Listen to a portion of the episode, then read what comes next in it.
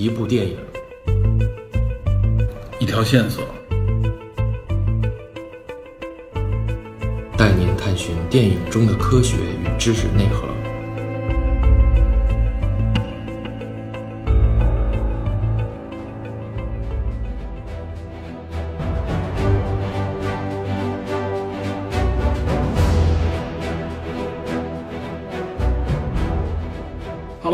欢迎收听本期的电影侦探，我是 Peter。我是 Metal DP，今天我们要跟大家聊一个跟历史相关的影片，哎，这个跟历史跟二战有关。这一说估计都能猜出来了。对对对，这个应该也是年底的一部很受关注的电影啊。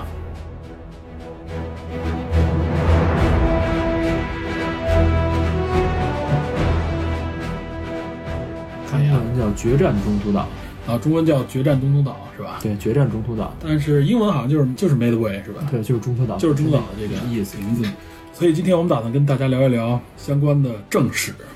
对，咱们好像聊聊二战题材的电影聊过一些，但是聊过一些。但是没有像这次似的直接瞄准战争本身的。对，聊过敦刻尔克，然后聊过像邪不压正，聊过跟日本相关的一些还有。那个你八，百咱们也聊过一些，你们很早以前聊的那个嗯指挥家的抉择，指挥家的抉择，包括像这个古迹卫士，啊，包括像古迹卫士，这个都跟二战有关，但都不是说完全直接的描写，或者说是战役，对，或者说是介绍这个战争。嗯，敦刻尔克相对来说是我们讲述战争讲的最多的，但它实际上是一次撤退行动。它不是双方对决那种。对对对，呃，因为大家都知道，一般说影片当中的一个类型，嗯，战争片，嗯对吧？大家能想到最多的，实际上就是描写二战的。对，因为它是在上个世纪的三四十年代嘛，三四十年代，所以它正好也赶上这个电影工业蓬勃发展的这个时间，所以它很多事迹也能够被记录下来，并通过电影去表达。有影像资料，有影像资料，一战相对来说就少很多，对对吧？虽然也有，所以呢，二战二战无疑成了就是文艺作品啊非常热衷的一个题材吧。而且二战贡献了一个非常经典的影史反派角色纳粹，啊，这个可是不光是电影了，这应该算是所有文艺作品里边的都有都是很明确的。对，这个轴心国应该也是世界的敌人嘛，这个是很明确的。对对对，反人类。所以说，二战相对比一战来说，对我们的影响就更大，哎，对，而且对文艺作品的影响也更大。离我们也更近。对，所以有太多的影视作品都是来描写二战的了。对二战这个题材可以说是也会成为我们今后聊电影题材当中的一个重要的内容。哎，包括这部电影，其实也是在很早以前有很多部描写中途岛的电影。对，相关的内容很多。嗯，所以呢，我们今天正好呢，借助这部电影啊，我觉得是这样，就是这部电影，说实话，我认为可能不一定会非常的好看。哦，你想之前有有过一次经验教训吗？哪部？那就是那个珍珠港，对吧？珍珠港无论是制作还是当时也是也是明星阵容嘛，对吧？爆炸贝啊，爆炸贝，然后当时还集结了，还不是蝙蝠侠的，小本当时 当时还是小本。小本，本阿弗莱克不能说小本，小本是以为是他弟，当时还年轻的本阿弗莱克，对吧？西是吧？啊对，所以我觉得就是从目前来看，包括像这部影片的预算，嗯，包括这部影片的导演，可能相对来说，我认为啊，客观的说，这部影片不会是一部非常深刻，以这种演技也好或者情节见长的电影。感觉像一个主旋律商业片。主旋律商业片有大场面，我觉得这个就应该是这部影片的主要元素了。呃，而且它有很多很多明星啊，多对到几乎数不过来啊。基本上现在呢，算是一一线线或者说老一线明星了，也算。还有一些就是小鲜肉。对，嗯，所以我觉得我们今天聊这部电影，更多的是想给大家介绍一下相关的一些历史，哎，我们理解的一些角度，会给大家一条线索吧，给大家一个索引，更有积淀一些。嗯，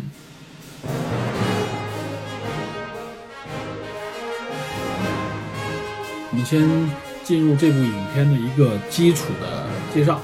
简单说一下。简单说一下，因为我刚才说到了导演，说到了演员，啊，导演是罗兰·艾莫里奇，嗯，是那个《后天独立日》《惊天危机》《爱国者》这些部啊商业的这种，有些跟战争有关，有些跟战争挨得比较近的这种大场面的导演。应该说，像《爱国者》就是梅尔吉布森那部，还有像《独立日一》，口碑还是相对不错的不错的。这个导演呢，一看就是以这种大场面著称的，对对吧？这个导演好像也被评为了他是最卖座导演排名当中的，好像排在第十一位。应该不会太惨。对，所以我觉得有一个基础的保障，嗯，对吧？对，然后另外就是这关于这部片的一些演员啊，这里边非常有的说。嗯，演员就挨个说吧。对，这个艾德斯林克是那个《阿丽塔：战斗天使》里边那演那个杀手的那个人，也是《权力游戏》里边演最早的那个女王的那个情人叫什么来着？龙妈那个情人叫达里奥·纳哈里斯，四子团的那个副团长。我有一个印象特别深的角色，嗯，他那里边是长发吧？是吧对，长发，他是演的是第一版的，后来更换演员了嘛？啊，对。另外，在《四十一》里边，他演那个反派，对，非常有性格的一个反派，我觉得。就是他有一口英国的口音。对，在《死侍》里边可以说挺发挥的还是很厉害的，在《死侍》面前，我觉得没完全没有被把戏抢过去，是一个很独特的存在。《全是魔咒二》里边好像也有他。对，但我没看这个片他最近出现在挺多主流的片子当中，但是很多都是以反派。反派要么就是比较争议的人物。对，嗯，这哥们长得有点邪，有点邪，但是在这里边应该完全是一个正确，正确。但是我在 IMDB 上没搜到他演的是谁，可能是一个是一个飞行员，是个飞行员啊！而且我看预告片的时候啊，这里先说一下，后边我们详细介绍。他应该驾驶的是俯冲轰炸机 SDB 俯冲式轰炸机 SDB 俯冲轰炸机啊，俯冲轰炸机在中岛战役当中起到了很关键的作用。对，他这里边反正是这样的一个角色，因为俯冲轰炸机的这些飞行员当中，可能需要一个代表性人物。代表性人物。嗯，对。然后下一个是卢克·伊万斯，就是《速七六》那个反派，《五军之战》里边人类的那个代表。嗯，对还有一个阿斯顿教授与神奇女侠他演的那个教授。对，我一直觉得他应该怎么说呢？从无论从样貌上面看，我觉得他应该火，但没有特别火，一直。他演那会儿演吸血鬼的时候，就那部片子就演砸了。对，有一点儿。啊、然后所以我觉得他有点儿可能会有点大器晚成的那种感觉啊，尤其是最近开始在很多的挺主流的片子里边崭露头角了，已经嗯，但是他本人好像是个出柜，啊，他好像是个他是个同性恋是个同性恋，好像是，啊好像是是吧？对，所以他，呃，我不知道，但是他所有的商业片他全都能接，演对正派也行，演反派也可以。对他这个样子稍微调整一下，就是演反派，哎，可以变得就是那种很阴的那种感觉。对对对，嗯但是演正角的时候，其实这个人看上去猛一看上去还是一脸正气的那种感觉，是吧？他尤其留点胡子，哎，我不应该提他出柜这事儿啊。啊还有一个，接下来啊，国内俗称帕翠的帕特里克·威尔森，《海王》里边的海王里边的那个奥姆，奥姆，对，海王的里边的可以说是第一反派吧。对，《守望者》里的夜宵哎，对，呃，我觉得《守望者》夜宵稍感油腻，给人感觉啊，还好，还好他演的因为是一个退役以后的对对对，稍感油腻。嗯然后，但是在《海王》当中啊，给大家印象很深刻，金发王子、你知道啊。DC 的那些漫画粉丝认为他才是真正的那个海海王应该有的样子，金发嘛。对，就是漫画中海王的样子。嗯啊只不过他演的好像，当时咱们也介绍这个演员。啊，呃，而且他在这里边演了一个叫什么埃德温莱顿，埃德温·莱顿，他应该是情报部门的一个领导者啊。哦历史上真有这个人，确有其人的这么一个人。哦他领导的是情报站这一块啊，也很关键。后边我们详细介绍。，OK，下一个鼎鼎大名的伍迪·哈里森，对，伍迪·哈里森，其实我们应该第一个介绍啊，这个太熟悉了，《侦探第一季，侦探》第一季里边的啊，对，天生第一男配，对，啊。还有天生杀人狂，包括三块广告牌，三块广告牌里边的演绎非常好啊。伍迪·哈里森最近可以说是一是他露面很多啊，各种影片里边都有堡垒什么之类的，啊，但是他的演技一直还都是很在线的。他能就是他是一个经典的大配角，对，经典大配角，而且他能够演绎不同的角色，对，正邪都可以正邪都可以，包括你像比如说《星战》的那个外传《汉索罗外传》里边，啊，还有他是吧？对，有他，他那个展现，他演的是一个，其实是算是一个反派，哦他展现也很有特征。伍迪·哈里森我很喜欢这个演员啊，我觉得我觉得他演的很有戏，而且在这里边他演了一个 我没想到的角色，他演尼米兹，对，海军上将尼米兹，啊，这个是可以说是在中途岛里边啊最高军阶的一位对领导者了，领导者，嗯，还有一个叫丹尼斯·奎德，丹尼斯·奎德，这是我特别喜欢的一个老牌硬汉男星，对，在很多橄榄球影片当中，运动类影片里面对，有心灵投手、挑战星期对天、生命快车，这都是他演的。包括像那个那个有一部影片叫做黑洞频率是吧？豆瓣上面叫做《黑洞频率》啊，实际上我觉得《黑洞频率》不太适合这个片的名字啊。这片子港台那边翻译还可以，叫《隔世救未来》，知道吧？这好怪这个生死频率或者啊，这里边我觉得他演的是那个男主的父亲，对对对。他跟他等于是跟他两个角色跟他父亲一起配合干掉那个反派，哦，他就是那种典型的美国旧式的硬汉。对美国旧式硬汉那种感觉，他身上有那么一股气质，对对。他在这里演小威廉哈尔西，对，这也是一个很重要的一个很著名的一个叫外号蛮牛的一个美军将领、海军将领，是太平洋舰队第三舰队的司令，嗯哦，对。不是中途岛主战场，但是也一个非常重要的人物。对对对，回头我们会介绍他的详细经历啊。嗯，还有就是艾克·艾伦哈特嗯，啊，诺兰版双面人，然后还有《Thank You for Smoking》那个感谢你抽烟里边那个人物，他演的是詹姆斯·哈罗德·杜立特上将。杜立特也在这里也是重要角色啊。嗯，轰炸东京是吧？对，就是你刚才说的双面人，不知道大家意识没意识到啊？就我们之前聊的蝙蝠侠里面的诺兰嘛，诺兰版的那个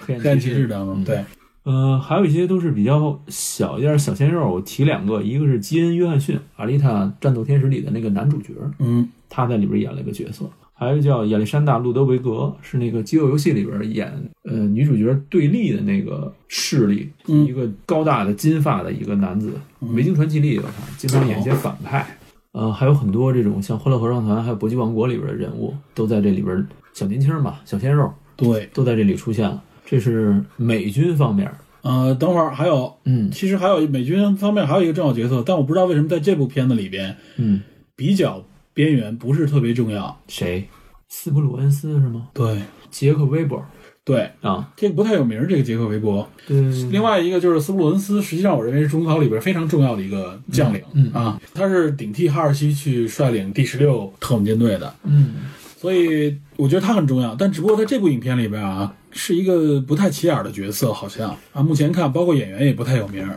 杰克韦伯，杰克韦伯，杰克韦伯，嗯。啊，因为这个人相对来说本身行事就很低调，所以呢，这个演员看上去也是属于一个很低调不太不太文明的女演员。对，不是特别有名的这么一个人啊。这就是美军方面了啊。我们已经从演员方面就介绍了一下美军的阵容。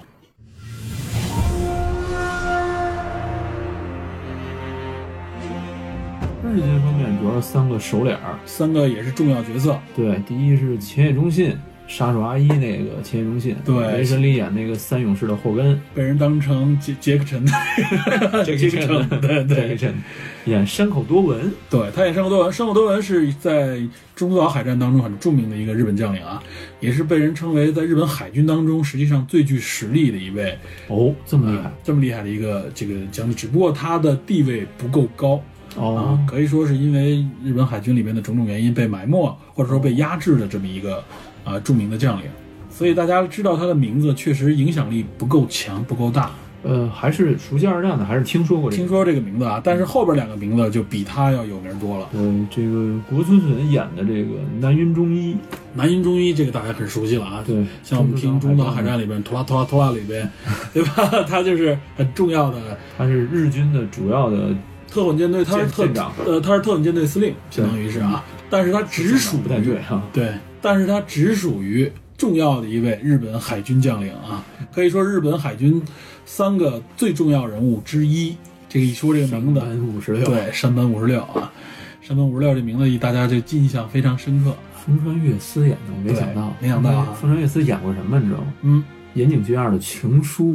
是文情书，情书啊，岩井俊二的情书。他那一版的那个情书是吧？对，情书不是在国内被翻拍了吗？嗯这个周迅他们演的那个，风川月司，大家一看这个样子啊，应该很熟悉，他应该年龄也不小了。是吧？但是我发现很多片子里边啊，包括之前像《普拉图拉》里边，山本五十六出现在过很多的电影里边啊。嗯，相对来说，这里都找的是比本人要长得漂亮多的这么一个角色啊。山本五十六本人也不是什么，山本五十六本人一看，大家一看就是还是挺那个挺雷的，知道吧？去详细介绍的时候我们再说，介绍这些相关的人物啊。我们这是把演提一句，啊，国村隼前一阵子演那个，哎，我觉得国村隼演这个山本五十六挺好。对，我也以为他演，可是那个黑帮大佬脸，对，当然了，他演这个南云中医也行，南云中医也很憨，看着知道吧？但是南中医就有点显得不够奸诈。对，南云中医相对来说显得更憨一点，，对国村隼那个人就是一看就像有阴谋那种感对觉。我我举个例子，《全裸导演》里边那个黑帮老大，嗯他演嗯，他老演黑帮老大，对你模样一看就不像好，不像一个善茬的那种对，然后我翻了一下，他还演过《板上之云》，啊，板上板上之云是也是挺著名的日俄战争的日俄战争的一个一个电影，对，对那个是也是美化甚至吹捧日军的实力吧。其实在日本角度嘛，必定。历历史并不是那样啊。对有机会咱可以聊聊有，机会可以聊，对，因为日俄战争这块历史可能大家了解不多，不多对它影响力相对较小嘛。啊。这是主要的一些演职人员。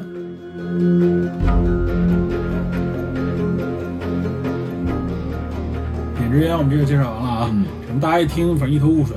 因为这些名字，尤其是他们扮演这个角色的名字不太熟。我觉得可能聊到这儿，这个一半的女生就退了，是吧？啊，对，就不这个太爱听了就对对对，因为我觉得可能战争片嘛，相对来说男士更多一点，所以今天这今天这一期聊的比较历史向，比较战争向。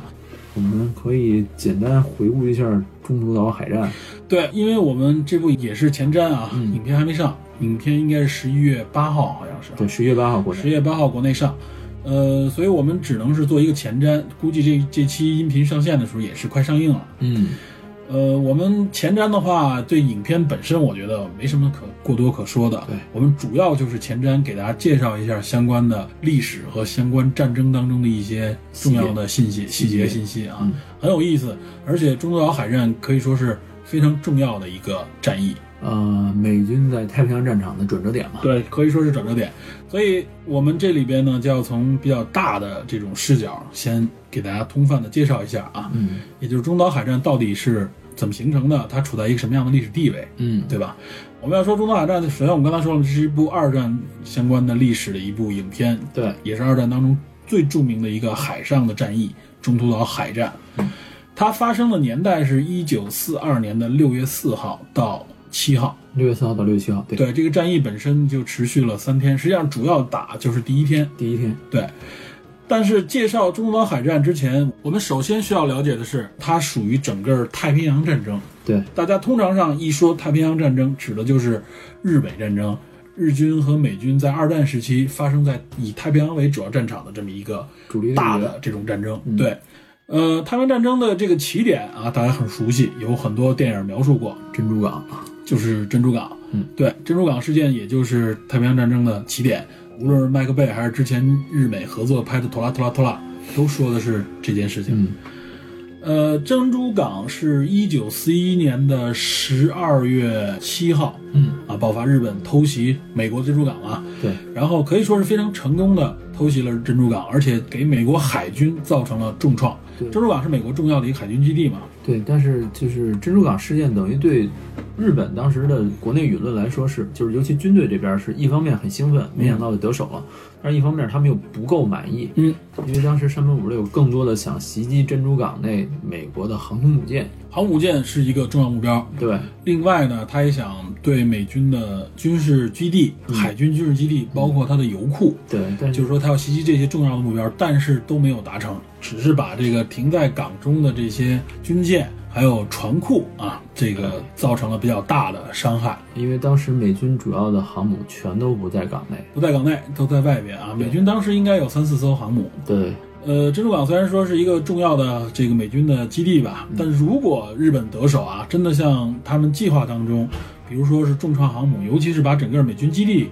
毁坏掉的话，把油库毁掉的话，那美军实际上就只能放弃珍珠港了。对，他如果放弃珍珠港的话，那么他的基地就要后撤几千海里，对，就已经防御链就减防很多防御链就减少很多，而且他就直接会撤的，基本上就撤回到美军的美国本土了。，对所以这也是珍珠港非常重要的一点啊。对，珍珠港我们多说几句，它是当时日本帝国海军瞄准的一个重要目标。嗯他们当时之所以要发动这个战争啊，嗯为什么是四一年呢？实际上，四一年之前，其实日本的侵华战争也好，或者日本对包括东南亚的一些地区的这种侵略都已经展开了。对，侵华战争时间更长，但实际上侵华战争发生的时候，美国并没有采取什么强硬制裁的态度，没有，因为美国那个时候跟日本还有很强的贸易关系。而且当时日本没有对美国正式宣战，对，一是日本其实是不希望和美国宣战，另外一方面呢，当时美国态度也比较暧昧。除了有贸易往来、强大的贸易往来以外啊，当时美国也希望呢，就是日本通过招惹中国，包括北部的俄罗斯，能够让日本拖入到跟俄罗斯的竞争当中去。啊呃，当时的苏联不能说俄罗斯啊，苏联了，对，这个原来我们也介绍过一些背景啊，就是大家都是各个国家之间都有自己的算盘，对，但实际上两国的关系已经开始慢慢紧张。直到呢进入四十年代，也就是一九四零年的前后啊，日本的这种军国主义啊、帝国主义的这种战略的扩张，对呃东南亚的威胁，对中国的侵略啊，欧洲那边德国也展开了欧洲战场，所以世界上这些大国啊，美欧之类的这些大国对日本的关系就产生了大的变化。首先呢，美国从四一年开始对日本的战略物资进行全面的禁运啊，呃，比如说石油啊、钢铁啊这些战略物资，我全面禁运你，因为日本是一个资源匮乏的岛国嘛，尤其在它扩张的时候，它的资源消耗就非常的大啊。这个时候呢，欧洲也跟进啊，像荷兰、英国一起呢，就和美国共同来制裁日本。这个时候呢，美国同时也冻结了日本在美国拥有的啊各种资产。这就已经进入到一种全面警告啊，甚至不惜一战的这种态势了。况且美军呢，这个时候呢也进驻到了珍珠港。原来珍珠港并不是长期驻扎有美国海军的，也是摆出了不惜一战啊，就是我随时准备和你开战的这种态势了。所以，我们看美国这时候态度啊，已经是越来越明确了。那么日本这时候考虑的就是什么呢？那我除非放弃自己之前啊军国主义的这一套，放弃自己帝国主义扩张的这一套，我做一个正常国家。那显然日本是这个时候的全国的这种战略是不是不支持如此的嘛？而且这个时候日本政府已经全面军国主义化了，所以这个时候如果站在日本的角度来思考，那么他这个时候就站在了一个两种选择之中，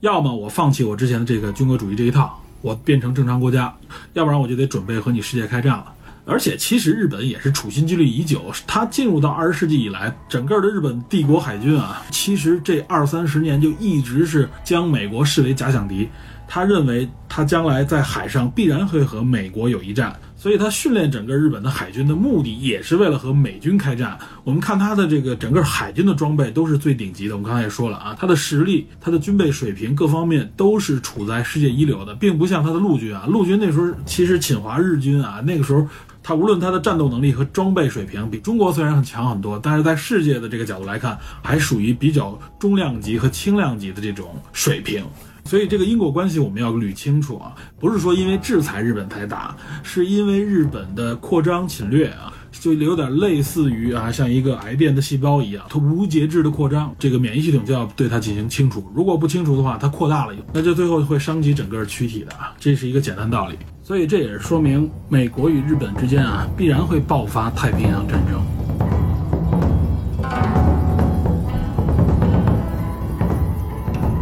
山本五六这人是这样，他原来在欧美都生活过，对，而且山山本五六人性格呢，相对来说这个人呢是精于算计，而且胆子又比较大，有战略的这么一个人啊。另外一个，这个人是一个大家都在说的是一种赌徒性格啊，属于像关键时刻是能够。下狠手的这么一种思路。他本人是在一九一九年到一九二一年在美国哈佛大学学习，他是真正见识过美国的少量的日本军官之一。对，而且他是在在日本海军内部，甚至整个日本军部，嗯，属于亲美派，相对来说是亲美，相对来说比较亲美。嗯嗯嗯。所以当时的日本的海军大臣啊，永野修身啊，就去问这个山本五十六。这个永野修身在海军当中可以说是位高权重啊，他当时是海军大臣，他也曾经担任过海军军令部的这个总长啊，而且他也任职过联合舰队司令长官，所以这家伙等于是海军的这个三个最高职位啊，他都当过，他好像是唯一一个啊，这三个职位都担任过的一个海军将领。那刚才说的这三个职位，正好就相当于日本海军的最高权力的组成啊，形成这么一种三足鼎立的形式。也是因为日本考虑到就是不想让海军内部啊大权独揽，所以有这么三个职位啊。山本五十六在当时正好是联合舰队的司令长官，相当于这三要职之一。也就是这时候的海军大臣永野修身就问山本：如果我们跟美国开战啊，嗯，我们能跟美国持续多长时间的战争？就是我们能顶多长时间？因为大家都知道美国很强，但是很多人没去过美国啊，不了解美国真实的真实的实力。山本是去过的，所以他得要问去过的人。嗯，山本说：“我们估计啊，满打满算我们能挺半年时间。”这是山本当时就给出的一个时间。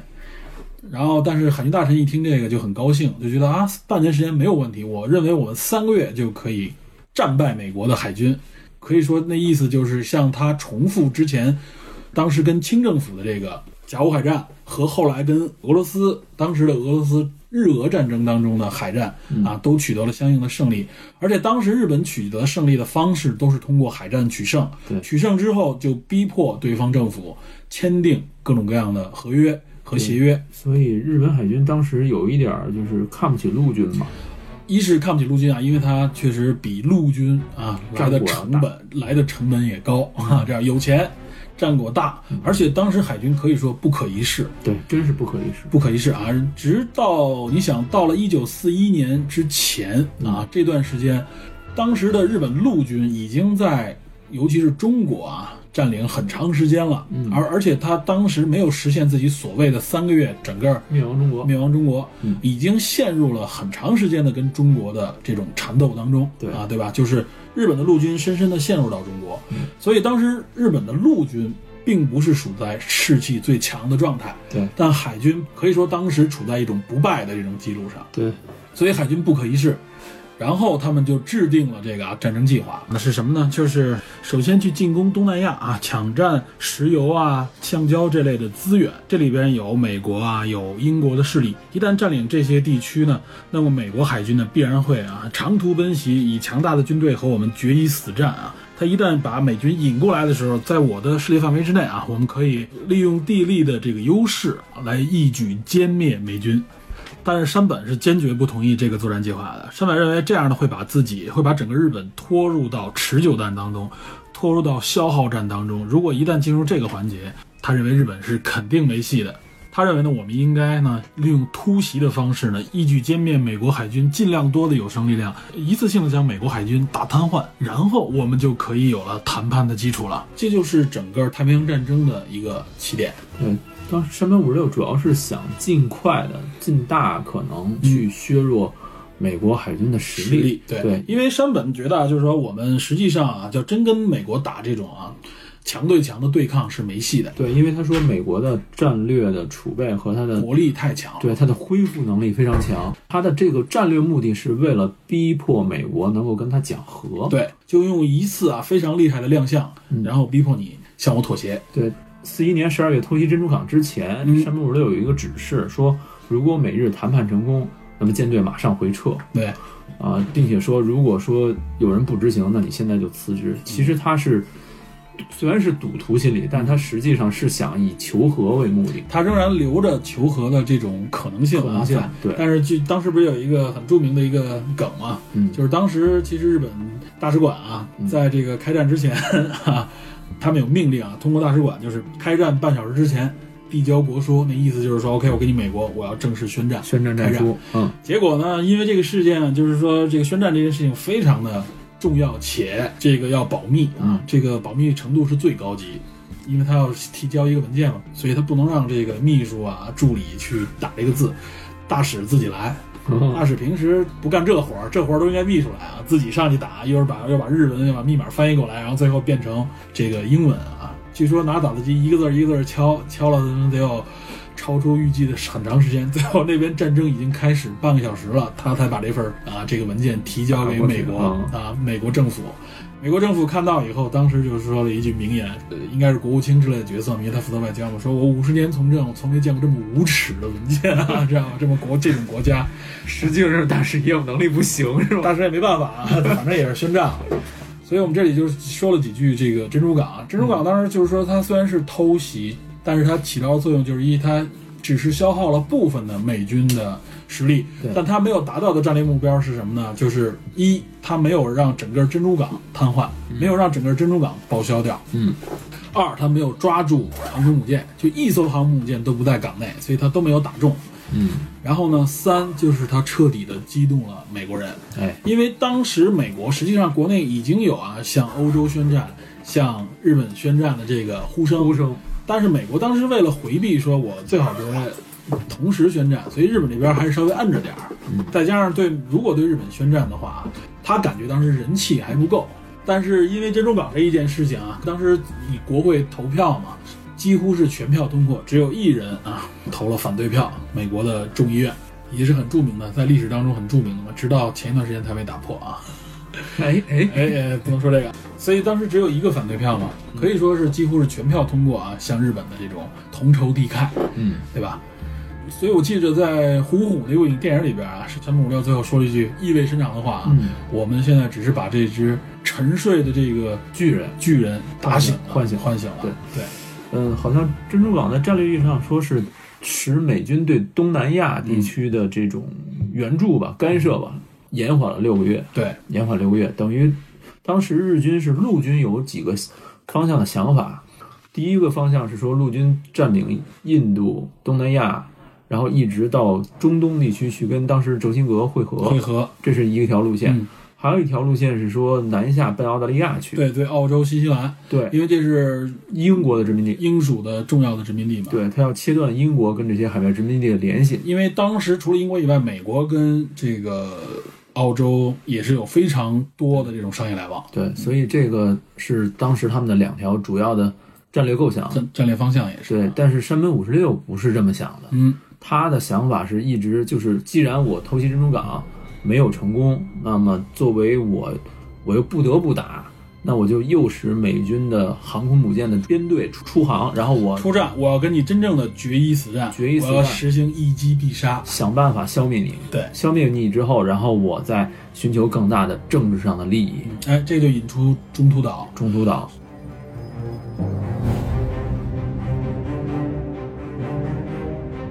之所以叫中途岛，它实际上是在太平洋的，可以说在日本和美国的正中间。连线的终点。对，啊，Midway 嘛，呃，而且在当时的这个中途岛的这个岛上，非常小的一个四点多平方公里的小岛上面啊对，它上面是有一个军用机场的，有也有美国的驻军。当时，所以它如果要把这个阵地拿下的话啊，而且还能消耗美军的这个航空母舰，那么美军就得退守回到自己的本土，甚至就是台山以后了。对，就是对檀香山以后西海岸这一带了。嗯，所以对于日本来说啊，可以说是处心积虑，而且是踌躇满志的要准备在中途岛跟美国干一仗。哎，因为之前我日本人是觉得啊，我们已经在珍珠港上面取得了胜利，我们乘胜追击啊，我对们在这儿干。但实际上，在珍珠港和这个中途岛之间还有一次战役非常重要也啊，呃就是珊珊瑚瑚海海战，对，珊瑚海海战。珊瑚海海战可以说是日本又和美军打了一次啊，是在真正和美军在海上面对面打一次，这是第一次。在在在那个中途岛的西南方向，嗯，然后但是珊瑚海海战啊，美军可是什么便宜也没占到，日本也没占到，日本也没占到，可以说两边打了一个某种程度上的一个平。手但是我觉得美军的损失更大，美军折损了一艘半航空母舰。嗯，当时的除了著名的约克城号，嗯。就是当时还有一个叫列克星顿，对，就是当时美军的一另外一艘航空母舰直接就沉没了，沉没。列列克星顿号，所以美军等于是损失了一艘半，对。给美军的打击还是很大的啊。因为是这样，珍珠港事件爆发以后，当时美军的太平洋司令就直接被撤掉了，嗯，尼米兹是因为珍珠港事件被换上了，接任尼米兹等于是接任了他的前任叫金贝尔，知道吧？啊，而且金贝尔被换下啊，被可被撤职，可以说，其实这事儿在历史上到后直到后来都引发挺大争议的。就是有些人认为珍珠港这个事情到底是不是应该由他来承担责任？那显而易见得承担责任。显而易见，得有一个人背锅，对啊，对吧？他作为这件事情的一个最直接大领导，也只能他来背锅了。但尼米兹上来的时候是为他说了情的，认为其实这件事情与他没有什么直接的责任，换谁换我啊，这件事情照样发生。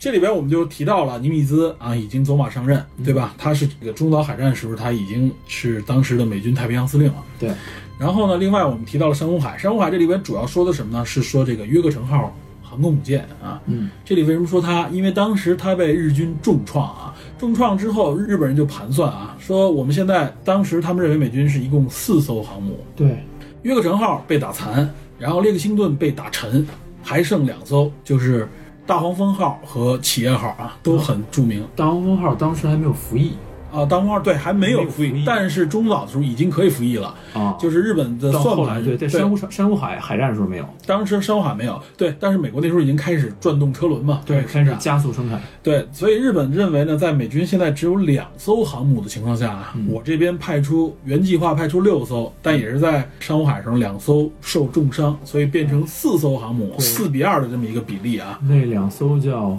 鹤翔啊，翔翔鹤号，还有一个叫瑞鹤、瑞鹤，祥瑞二鹤，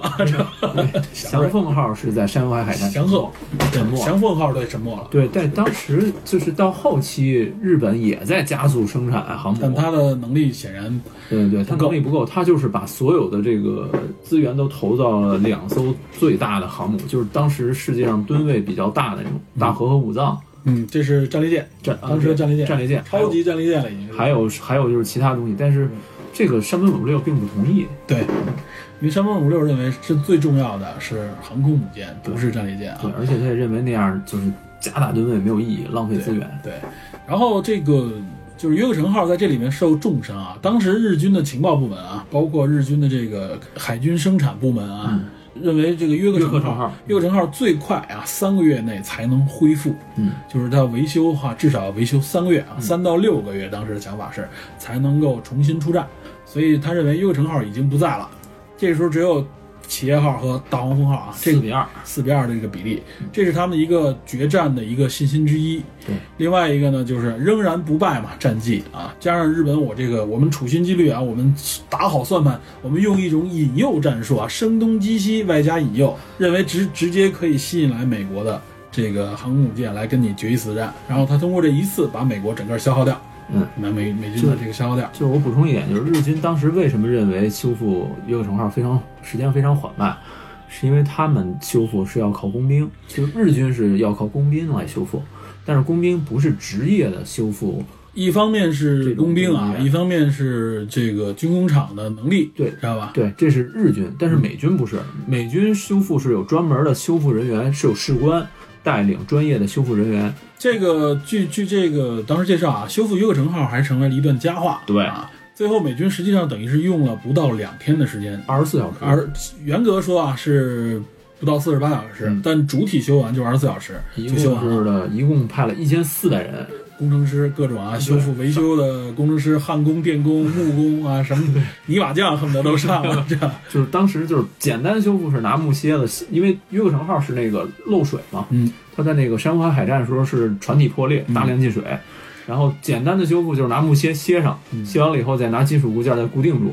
这么些些，然后它有些东西是这样，它用用木板对把这个模具打下来，然后照这个木板去直接后边由这个金属加工的部门啊来造出相关的这个零件，而不是说我拿图纸去生产，哎，对吧？所以它这个省了很多，而且是一千多人直接各种角度来上啊。对据说耶克船号驶出船港的时候啊，维修完驶出船港的时候。还有一还有维修工人在上面正在修，最后一批工人是等于是坐着这个渡轮回到这个岸上才修完，而且就是约克城号前往中途岛的时候，还有部分人员就跟着一直在就是边打边修边，打边修，包括战争中也是一边打一边修这有。点类似于我们玩这个战略游戏的时候，工兵跟着这个战车往前走啊，一边修一边打。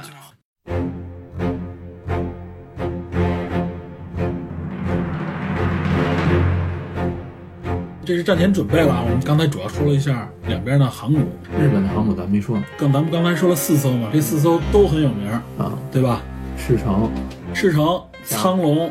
飞龙，加贺，啊，对啊，这四艘啊，就是赤城、苍龙、飞龙、加贺，对。都很有名啊。出名就是在这场战役中。对，出名就出名在这场战役当中，然后这四艘全完。对，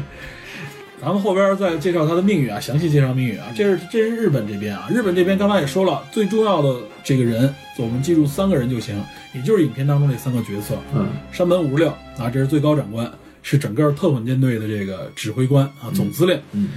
然后呢，这个南云忠一是这个负责主要战场，就是中途岛战场这个特混舰队的嗯指挥官司令员。这个山口多文他率领的相当于是第二航空战队啊，南云中一率领的是第一航空战队。对，呃，南云中一下面的这两艘航母是赤城和加贺。那么第二航空战队，也就是山口多文这边呢，所属的就是苍龙和飞龙。就是当时日军其实是有两支部队，一支是奔中途岛，一对支是奔阿留申群岛。在阿留申那边搞搞骚扰，想吸引美国的注意力。对对对，但是很奇怪的是啊，据后来的很多人分析说，很奇怪的是，按说你吸引，你应该那边打，啊把美军吸引过去，这边再动手。但他两边是同时动的手，这实验，对吧？你就等于让美国去选嘛，对吧？大家当然知道谁更重要了。而且美军当时呃情报战非常的好，哎，这个是另外一个大前提啊，就是说，一，首先日本认为自己比美军强，嗯另外一个我比美军的航空母舰也多，嗯。然后我是有所准备，我这个秘密非常详实的这个定制的这个详尽的攻这个整个战斗计划啊，嗯。而且日日本海军整个要保持自己的静默。当时山本五十六督战，他自己就直接坐镇大和啊，嗯。自己的旗舰大和号，在距离主要的这个这个南云忠一的这个舰队啊三百英里以外，在那儿瞄着，他的意思是等什么呢？如果你航母舰扑过来啊，跟我南云的这个整个舰队缠斗的时候，我战列舰大河出发啊哎，直接用我的最强的火炮就把你就把你航母给轰掉。对，这是当时日军的一个战略部署，就是说诱使美军的主要的航母舰来，嗯。然后这边我战略打击，然后再加上我远程的火炮齐射，因为这个战列舰当时的这个战列舰口径是可以说是最大的一种巨炮啊，它的这个轰击范围可以达到二十公里以上，它可以在很远的地方就进行这种轰击，哎，非常恐怖，非常恐怖。这是日军当时的战略优势之一。战略优势，而且他认为自己战术上也有优势啊。而且而且当时就是他三点吧，三点，我看那个纪录片三点是说，第一是超远程的火炮，嗯，第二是日本的当时的零式战斗机，对，它在它的这个舰载机、战斗机也很强，飞行半径长，是飞行半径长，飞行速度快，快，对，飞机本身也比美国当时什么野猫啊、水牛啊之类的都要强。强。美国那时候还没有，就新一代战机还没上。对，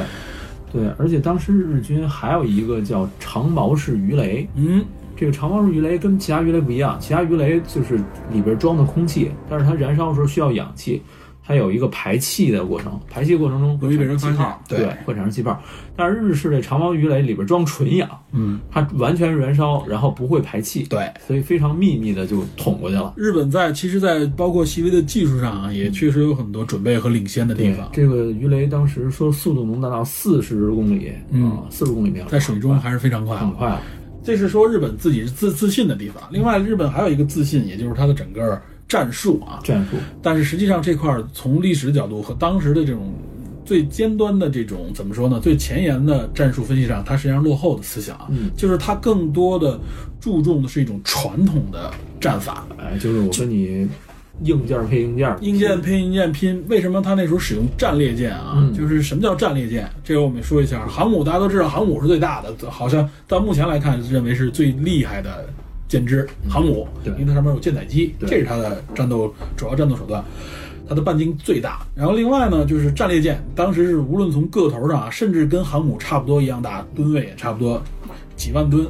然后呢，包括像大和这种当时最厉害的，可以说是世界顶级的战列舰。它之所以叫什么，为什么叫战列舰呢？它就是跟过去的从一战那时候延续一战来的，延续过来的这种战斗思想，我就是在海上裂开。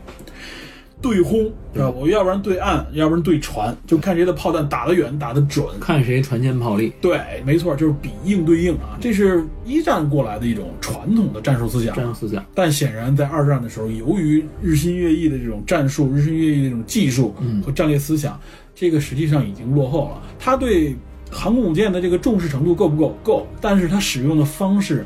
还不够先进。而且就是有一个重要佐证，你说这点，就是嗯日军的航母雷达系统非常的，对它的雷达系统弱，这方面它不如美国，它看的没有美国远。另外一个就是它的整个的调配的通讯系统不够发达。哎，也有人说就是日军的航母完全就没配雷达，没配这种航空雷达，完全靠望远镜，对，靠肉眼和侦察机，包括还有声呐一部分啊，对对对，因为为了防潜艇嘛，因为潜艇技术当时已经算是很盛行的了，哎，所以说这是日本潜在的一个问题啊，嗯。这是他从战术上没有意识到的。另外，他还潜在一个他完全没预估到的一个重要问题，就是情报方面啊。哎，他认为自己处心积虑，自己偷摸的已经准备好了，我跟你啊黑夜里边动刀子，我藏在暗处，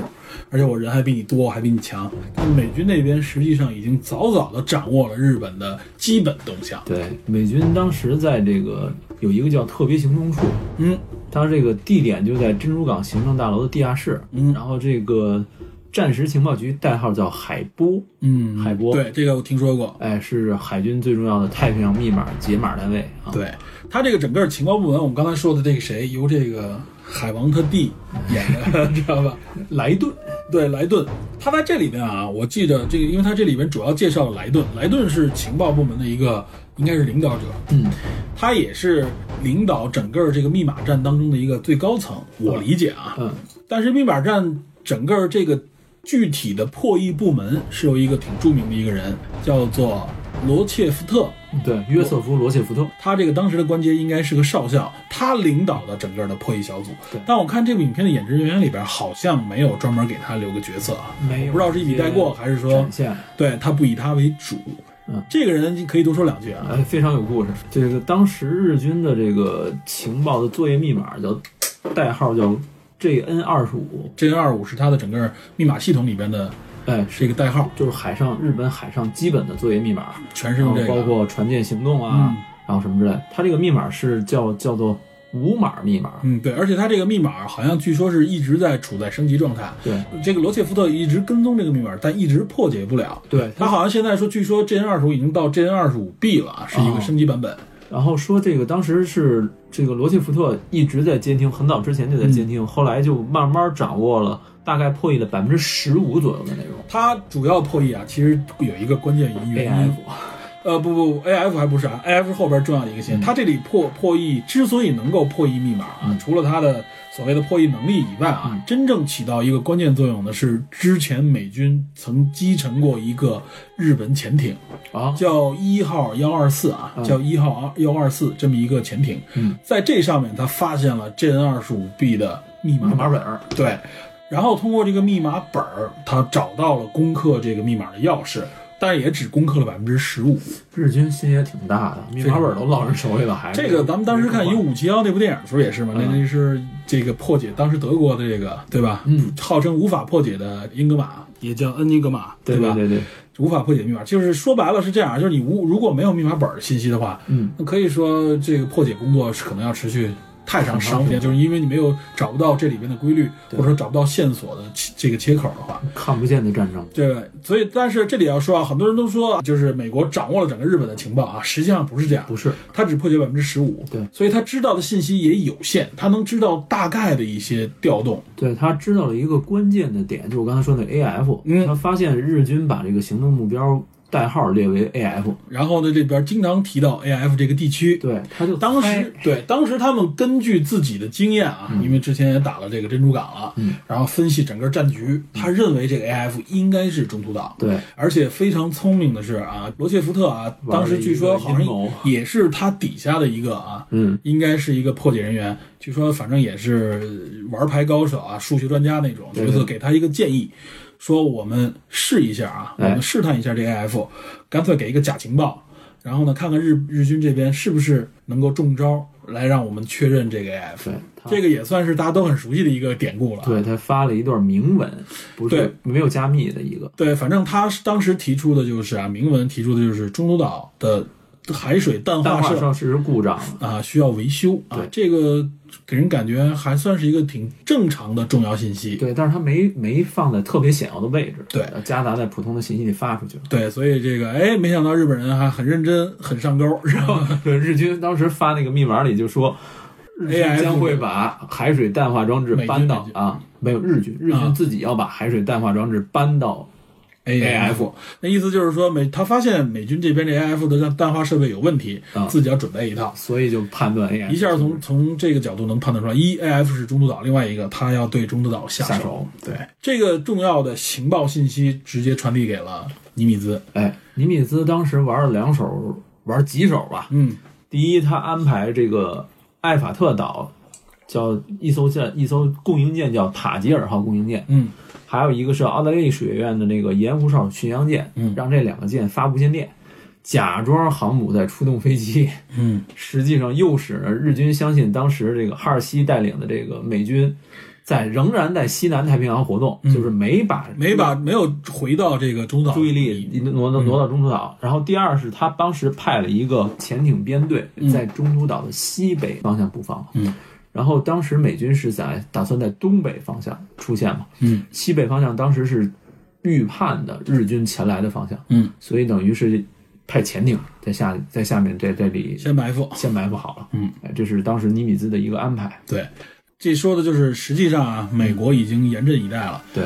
这时候我们再接回过头来说日军这边啊，日军这边不是已经定好了战略吗？他的方式是什么呢？就是先佯攻哎，然后呢让这个南云呢主要攻击中途岛。他认为呢，南云攻击中途岛的时候啊，会最终吸引来美国的航空母舰两艘，嗯，他这边四艘严阵以待。因为他认为中途岛本身防御能力不够，另外一个呢，航空母舰过来时候我四对二，还有远处埋伏的大河，我们用这种方式啊，这个整个把美军的这个有生力量干掉，一口吃掉。一口吃掉。这个整个整个的战术方案啊，嗯定制的非常的详实。然后呢，美国这边既然你是这样，OK，我也准备好，我把我的航母提前布置好，然后另外我在这个中途岛上也布置了足够的防御和飞机、战斗机、轰炸机啊，就是我一方面跟你对磕，另外一方面我也可以去攻击你的航母。对，当时中途岛上的飞机被就中途岛被称为第四艘航母嘛。对啊，实际上这么来说啊，是我们刚才不是说了，日军认为四比二，美军这边实际上是四对四。哎我们先说一下大黄蜂和企业，这是都知道的两艘。另外一个就是刚才说的约克城号，约克城号啊，快速维修完成的约克城号，这是日军完全不知道的啊。哎准备这一艘伤残了，但是还能上战场的约克城。另外呢，就是中途岛，中途岛本身四百多公里，实际上它就是一个不动的这个航母。对，吉利嘛，而且它不沉，对吧？哎因为它是陆地上的不沉，所以等于也等于说满打满算四对四啊。哎所以美军这方面一是有备而来，另外一个实力上也不弱。而且还当时有一个小细节，就是说为什么当时美军敢以三艘航母，除了这个中岛本身的这个飞机以外，嗯，它的舰载飞机的数量比比日本的要日本要多，对所以它三艘航母的舰载飞机大致就相当于日本，好像都是对两百多架。对，就相对比较相当这个数量比。对对对然后它在中途岛就增派了一百一100多架多飞飞机，所以这一百多架飞机再加上它本身舰载的，他认为足够有能力，对再加上它的潜艇嘛，对，啊，他就认为足够有能力，等于日军完全掉进了一个美国已经的一个对已里布防好了的一个大口袋里边啊。但这里边首先要说一下，就是这个时候决定海战胜利的实际上是飞机。哎，这也是为什么航空母舰在二战的时候成为了最重要、最牛的一个啊战略武器。对，对吧？嗯，所以实际上海战呢，更多的是一种空战，而且无论是战列舰、巡洋舰啊，在尤其是没有这种舰载导弹的情况下，在那个年代都是舰炮啊，嗯还有这种火箭弹，所以对付飞机是几乎没有能力的，只有飞机抗飞机，对吧是不？是就是只有简单的防空火炮？对，如果一艘船遇到了飞机啊，对于你来说，如果你没有飞机能帮助你防御的话啊，基本上就很难摆脱飞机的这种控制最终有可能就会被飞机击沉。对，而且为什么航母当时是起到作用非常大？就是航母舰载飞机多，然后飞机的种类也多，对，它的作战半径远远超过所有其他的这种没有航母的这种编队。对，这个是我们说说了很多这方面的准备，但这里还要强调的一点是什么呢？嗯，就是大家不要认为好像美军也就是全程监控着日本，实际上啊，美国知道日本的这种战术了，整个战术安排、大体战术安排，但日本的舰船舰队到底在哪里，美国人也不知道。茫茫大海，这个太面积太大了，对所以美国采用的方式是什么呢？放出去好像将近三十架啊，这个、呃，不止呃不止三十架，不止三十，应该是应该是我记得三十二十三十五三十五架左右吧。反正是这样，就是它在一个整个相当于是一个大的半圆的这么一个角度上啊，对，每隔十几度放出一架侦察机，对，一共相当于是二三十架侦察机啊。而且它在岛上也派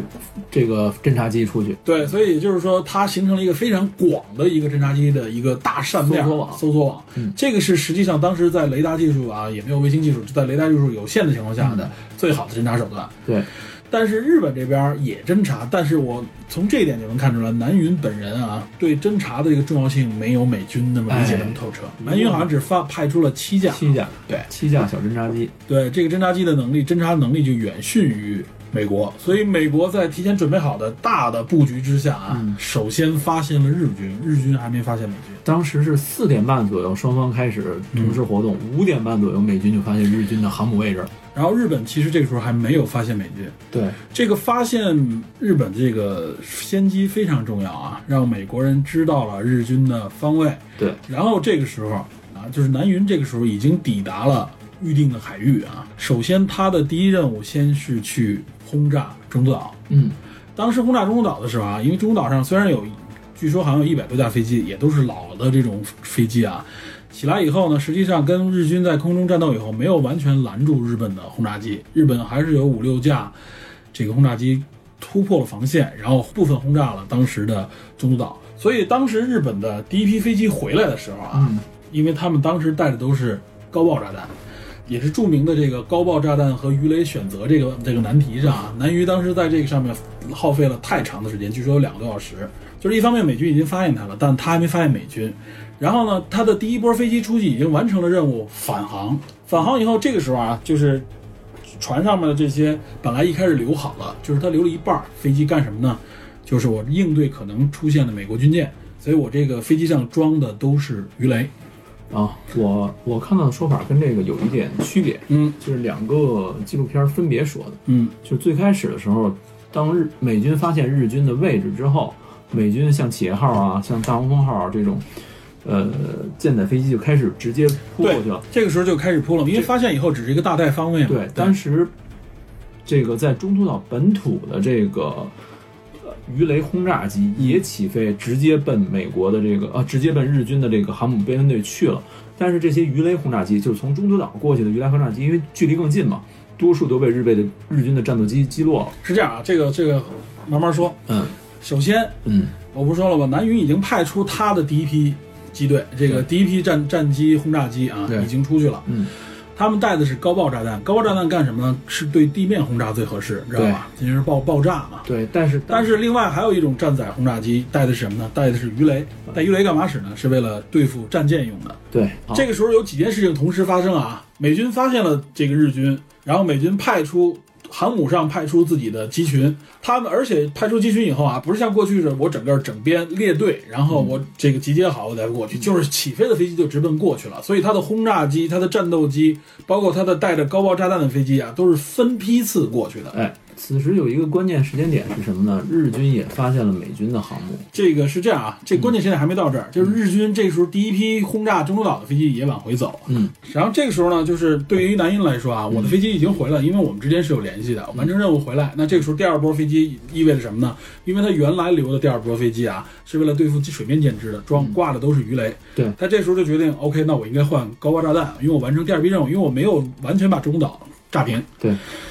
这是他的一个准备啊嗯，他这是他的思路。但这个时候呢，美军这边已经起飞飞机奔着他来了的同时，他的日本的侦察机这个时候发现了美军的舰艇发现了航母，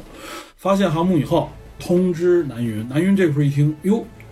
那么我面临的选择就是我继续完成刚才我的战术动作，换炸弹去炸中途岛，还是说我这个时候对战舰？都用鱼雷战或者炸战舰。对，所以这个时候他就处在一个什么样的尴尬境地呢？就是已经已经有一部，而且已经有一部分换了鱼雷的嗯这些飞机准备起飞，嗯发现那边有指令说不行，等等，你们先你别换炸弹了，你把炸弹 再拿下来，鱼雷把哎鱼雷再放回去因为有这个军舰过来。这个时候，南云的判断还说基本上是合理的。为什么啊？因为他知道这些这个航母冲他过来，飞机冲他过来，他如果保不住自己的这个整个舰队的话啊，这个是最大的损失。所以他应该保护自己的舰队，换上鱼雷跟他打。但是这个时候鱼雷已经换了一半了。嗯就是已经换上高爆炸弹的第二批飞机准备上的时候啊，但是上面空中还盘旋着一堆自己的飞机准备降落呢。对因为我们已经炸炸药也都用完了，然后油也快用光了，我得我得降落下来，对就处在这么一个忙乱的过程当中啊。这个时候，第一批美军的轰炸机已经到了，美军挂着鱼雷的这些轰炸机，就是你刚才说的，他们是中途岛那边过来的那一批，他们离得最近，就准备跟日军干，但是。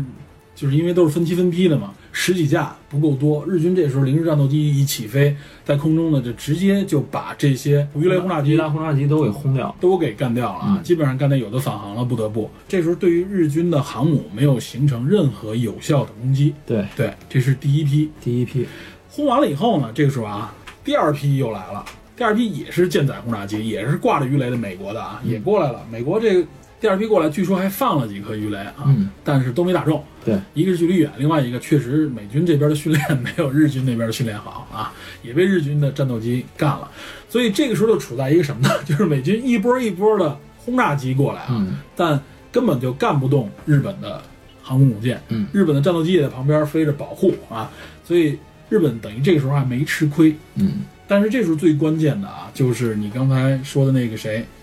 以，卢克伊万斯啊和这个艾德斯克林啊，他们俩为首的，他们应该代表的是俯冲轰炸机啊。对，他们这个时候赶到了。据说啊，当时本来是为什么是分批过来的轰炸机啊？就是大家都走散了，对，有大部分飞机没找到日本的航母，为什么啊？就是侦察机发现完了以后啊，他报回报了方位，报回信息，他得赶紧跑，因为这时候战斗机发现他就要追他，嗯所以他得跑，所以他能留下的位置啊，信息是可能若干时间之之前的，一两个小时之前的。那这个时候，作为海军来说，作为军舰来说，他肯定要做规避动作。你既然已经发现我了，一方面我派飞机追你，另一方面我得改航线。航行时速都变了。对，航行时速都变，我不能让你猜出来我将到哪儿出现，但我大概的范围是哪儿。所以美军再加上可能训练各方面也没有那么强，对，美军好当时的飞行员不如都很军年轻不如日军。所以没有找到。这个时候要不是因为啊，就是卢克·伊万斯，应该是卢克·伊万斯扮演的这个角色，嗯，他当时实际上燃油已经快用光了，啊就是我再不返航，我就得就回不去了，知道吧？因为我必须留一半回去嘛。他决定继续寻找，所以他们最后终于发现了日本的航母。嗯，就等于是他是他们发现的时候已经很晚，因为在空上空中已经转了半天了。对，所以这时候底下正好我们刚才说的那几波鱼雷轰炸机正正跟日本缠斗，日本都防着低空的啊，然后舰炮也都对准这些低空的飞机哎在防。这个航母上面还换着这个炸弹，换鱼雷、换高爆炸弹，是是一会儿高爆炸弹，一会儿鱼雷来回这么换的时候啊，所以忙碌一片的时候，俯冲轰炸机在高空出来的时候没有被日本人及时的发现。美军当时这个 俯冲轰炸机就就什么叫无畏式 SDB，嗯，这轰炸机跟别的轰炸机都不太一样，它这轰炸机就是直接从空中掉下来似的那种俯冲式嘛，然后它到而且他据说这次好像用了是以前没有没有达到的一种角度，对就是七十度锐角，嗯七十度锐角，这是以前从来没有过的，所以它有一个非常巨大的加速。而且它这个加速，它当时是有到快到这个海平面的时候陡然拉起来，对，这个时候投弹嗯，啊，这个非常恐怖，就是基本上以当时日军的这种防空能力和发现能力是根本防不住的。嗯，对，就是它速度超快啊，速度超快，它这个飞机上有一个叫什么飞翼俯冲副翼，嗯就有一个空气动力减速板，能够保证它垂直下降、垂直俯冲，然后瞬间又拉起来。对，这是当时美军才有的技术。对啊。然后美军在空战上面有很多小技术啊，帮助了他这次啊。首先，他用了这种战术，这个高爆炸弹啊，终于投向了日本的战舰啊。刚刚不说了，日本战舰现在就弄得乱七八糟，整个甲板上面全是各种各样的炸弹，嗯，然后也是。对，什么鱼雷啊或者高爆炸弹都上面是，因为这时候来不及说把再把它放入这个军火库啊，军火库相对安全一点嘛，嗯，所以这时候一颗炸弹在上面爆炸以后，就引发了巨大的爆炸。哎，而且当时就是据后世这个推测说，日军当时甭甭管日军了，美军也是，当时用的不是现在的这种航空燃油、航空煤油，嗯。而是当时接近于汽油的一种燃点非常低的这种燃油。嗯。啊，这种燃油就是说稍微见点火就就着，嗯，所以当时日军的像像像那个加贺号就是一片火海，对，像那个是是赤城还是苍龙，直接就是中间断掉了。就是被爆炸断掉了。而且我记得你说的那个纪录片里边，嗯，就是说发现最后前几年刚刚发现的加贺号，加贺号对。发现它的船体很完整，但是甲板距离它有一个距离，说明这甲板整个是被当时就被炸翻了。翻了，对，而且另外还有一点要说啊，嗯，日本的航母甲板是木质的，哦，对，它不是钢铁的，所以呢，大家都说日本的这个甲板更易燃。但这里不得不说一句啊，实际上啊，对于无论说是木质的甲板，嗯，还是钢板啊，嗯。在高爆炸弹面前啊，尤其上面又布满了这么多可燃物和可爆炸物的情况下，基本的命运是差不多的，对吧？据说这个整个由开始美军这个 SDB 发现到日军的这个航母被击沉嘛，嗯。大概只有七六分钟。对，啊，所以后来有速度非常快啊，是，对，所以后来有一个说法就是命运的六分钟嘛，对，啊，但是这个命运六分钟也有其他的一个新解释，回头咱们单独再说。嗯这个 SDB 稍微说一下啊，是道格拉斯公司开发的嗯舰上俯冲轰炸机，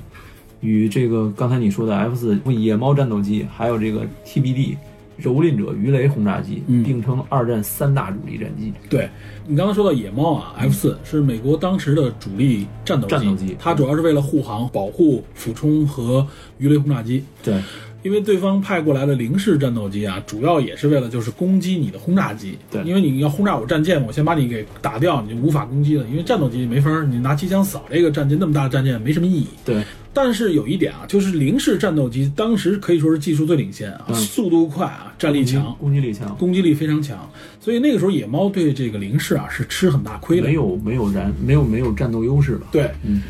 但是啊，这里边又说美军在这个战术方面是有一个非常厉害的点的。嗯美军在战术方面啊有自己的一套啊，就是航空兵有一个人叫做萨奇，他创造了一种战术啊，双机配合的战术，就是主机和僚机啊双机配合的战术，后来被命名为萨奇剪刀。啊，萨奇剪刀，萨奇剪刀，嗯也叫萨奇曲线啊。嗯他用的方式是什么呢？就是过去那个时候，据说啊，无论是日本啊，呃，包括像德国之类的啊，他们都采取的传统的战斗机编队方式，就是它是三架或者四架组成一个小编队，独立编队来进行攻击。它有它有这个领机和僚机，僚机，嗯领机负责攻击啊，僚机是辅助，它是这样的一种，就是简单的这种战术啊。美军创了一种双机的啊，就是领机和僚机只是两架飞机，壮志凌云，嘿，没错，壮志凌云用的这种方式，对吧？对，这个萨奇剪刀是什么呢？就是我双机跟你打的时候啊，一般过来，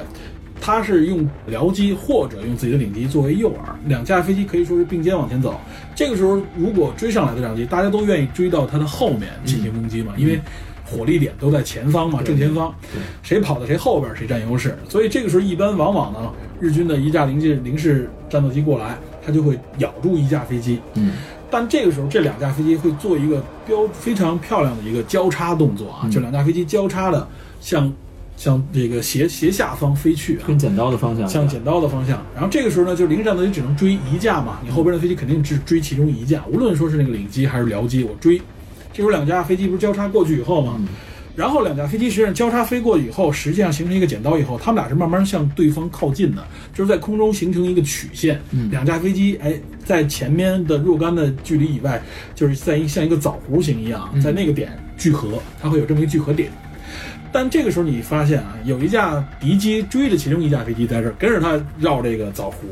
另外一边那个绕枣核的那个飞机，哎，等到那个交叉点的时候，我对于这边追击的这架追我朋友那架飞机来说，它的侧面就完全展展现给我了。嗯，这个时候我施以攻击，这就叫撒起剪刀。他们利用这种战术啊，很好的牵制并击毁了很多零式战斗机。如果说我们用原来的传统方式，就是飞机对飞机这么怼啊，这个从飞机的角度来说，这个战斗机也占不了什么优势。所以从这个角度来看啊，等于是美军的这种萨奇剪刀类似这种小战术，也更好的保护了自己的俯冲轰炸机或者说是自己的鱼雷轰炸机，避免他们过早的被战斗机干掉，而无法形成对战舰的这个攻击。我我我插句题外话，嗯这个战术好像在美式橄榄球中也有，美式橄榄球也有，而且像你说的 Top Gun。这个《壮志壮凌云》志凌云里边就有这个动作，你看它里边会有一个双击，然后两边突然交叉过去啊，对而且还有一点就是，当时日日军零式战斗机性能非常好，嗯，但是有一个致命的缺点，就是我刚才说的燃油，它的油箱特别薄，然后呢，易燃易燃被击中就会容易容易爆炸。当时是美国人说打火机的那种方式，对打火机式的飞机，说美军后来做那个实验嘛，就是用了一个极易燃的能打爆的这种子弹，瞄准那种油箱类似的模拟油箱，里边装的二战时期日军用的那种大概的燃油的类似成分，一枪就打就能。打爆。对，然后普通的这还只是普通的这种机枪，嗯就不用说航空机枪。嗯，但是当时美军的战斗机是不一样，美军战斗机的理念是安全性，嗯所以它性能虽然不好，但是它的飞机油箱里边有一层橡胶内胆，嗯。它是橡胶内胆随着燃油的耗尽是一点一点缩对对，缩到最后以后呢，它中间不会形成那种真空的这种空气和燃油的空气，所以就算被击中也不太容易爆炸。而且它说白了就是在中间含有油的部分啊，没有那么多，而不像那个原来就是整个沉淀在这个里边，充满了油气的这么一个对对，它没有它没有那种高温的那种燃烧那种样子，所以就安全性就好很多，尤其是野猫式的，所以这个也使美军的战斗机的这个幸存的比例比零时大很多。对，嗯，从战术上啊，从细节上面保证了美军的这个胜利的一个条件。对，所以这个我们说的就是正处在这么一个激战状态，这就是六月四号当天。嗯。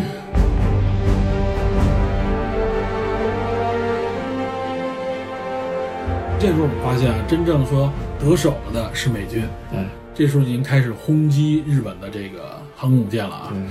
对，而且这里边要说啊，为什么我们说刚才要说介绍斯普鲁恩斯？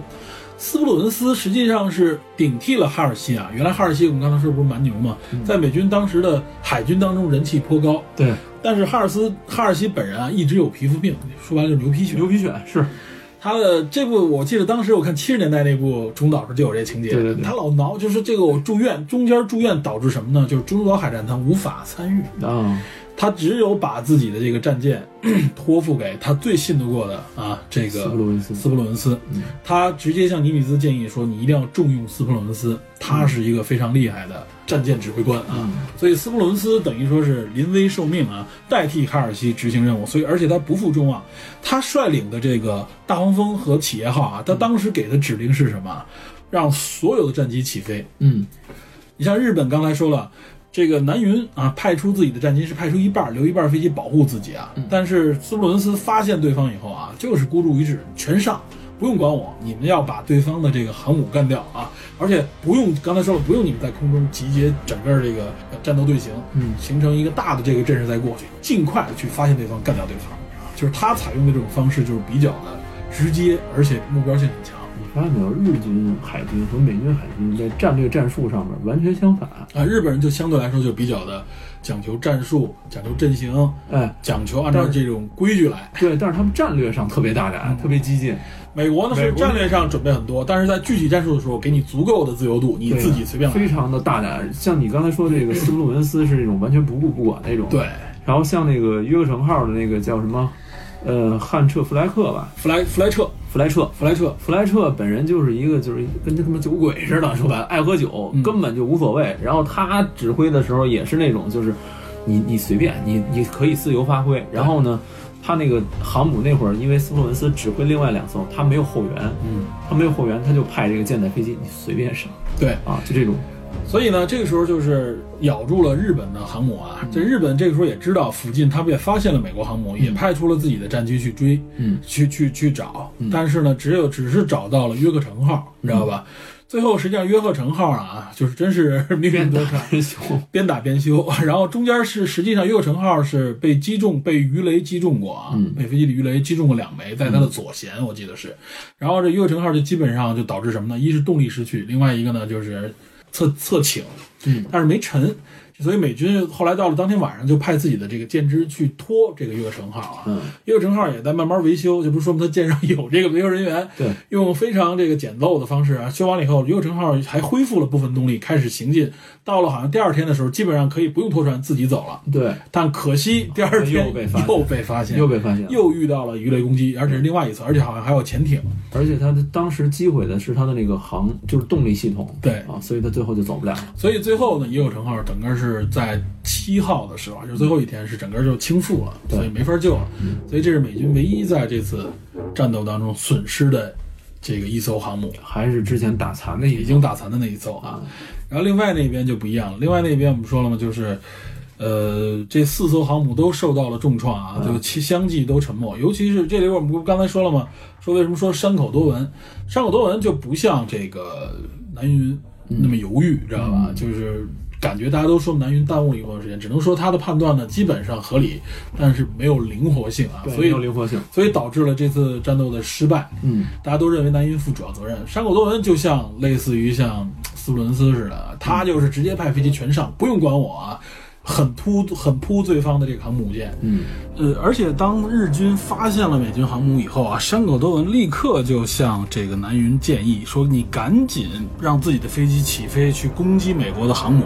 你不要等那个自己天上的那个飞机回来那波飞机先降落，然后你又犹豫换不换什么高爆还是换换鱼雷，你让你这鱼雷机赶紧起飞去狠扑美国的航母啊！哪怕你在天上那些飞机都损失了都没关系，但是南云中一是舍不得上面这些飞机嘛，毕竟资源有限，所以这也是贻误战机的一点。从这点也能看出来啊，山口多文是非常的凶狠的。他在日军当中也有一个外号啊，被人称为叫“疯狂多文”或者叫“杀人多文”啊，就是因为他训练非常疯狂，而且经常呢造成非常大的这个伤亡，就不顾一切，属于这种啊。这个让我想起小的时候啊，我原来玩这个战略游戏啊，计时战略游戏《红色警戒》，哎呦哇塞！啊，经典啊！我记得当时我跟一个朋友玩的时候啊，几代嗯，我忘了是几代了，应该不是特别靠前的，比较靠后的一代了。那时候生长速度很快。然后我们两个人就是因为他也有这个迷雾嘛，就是看不到战争迷雾，战争迷雾嘛。我记得当时我发现了他一个哎小家伙 小坦克，发现了我的基地，我知道他准备动手，因为那时候大家就是拼手速看生产多。对对对我已经聚了一大坨的各种各样的啊火箭啊、坦克啊、装甲车，就准备上了。知道吧？我一看他发现我，那我那我也得我也得赶紧上啊，因为我的车也很快发现了他。嗯，我在上的路上啊，碰到了他冲我冲过来的一群，跟我差不多啊。当时我有一个选择错误，就我犹豫了一下，我说不行，我不能让他伤害我的基地，我要回把他们撤歼灭。我所以，我当时就算是回撤，就等于我把战场留在了自己的基地附近。哎呀，实际上，当时我的选择就是，我管你，你擦肩而过，擦肩而过，我冲你基地去。你既然能打我，我也打你，对拼，对拼的这种方式啊。所以造成什么呢？就是在我的基地上成为了战场的同时呢，我因为这兼顾的会比较多，生产效率就会降低，然后我顾不上生产，这个时候维修我还要维修，这个时候呢，就等于跟他在这儿我就开始吃了一亏。嗯，但是他派过军队以后，他自己的基地没有受到任何干扰，他可以继续生产，源源不断。所以他有生的力量第二波就可以跟上来。所以当时我记着啊，就是一个一念之差嗯导致了自己的这个失败。你把战场留在自己基地内，哎，没错。所以这个时候我们看这航母战斗也是如此啊，就是当时如果大家都发现对方了，赶紧上，知道吧？别别犹豫，知道吧？还想又保护自己，然后你不要拿自己的航母作为整个战斗的这个战场，你保不齐你的，因为你的航空火力是无法防到所有飞机的，你的战斗机也是有限的。如果人家是多方多多多角度进来的话，你的战斗战斗机一旦顾不过来，那你就白给了，嗯对吧？所以这个是当时给出的一个一个可以说是经验教训吧。对，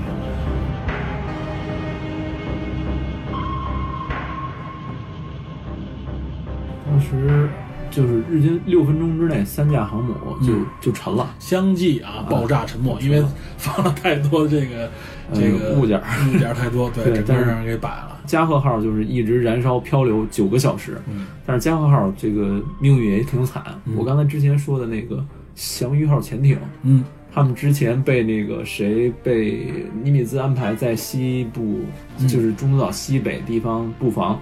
然后他们接到这个攻击命令以后，浮出海面之前拿了一个潜望镜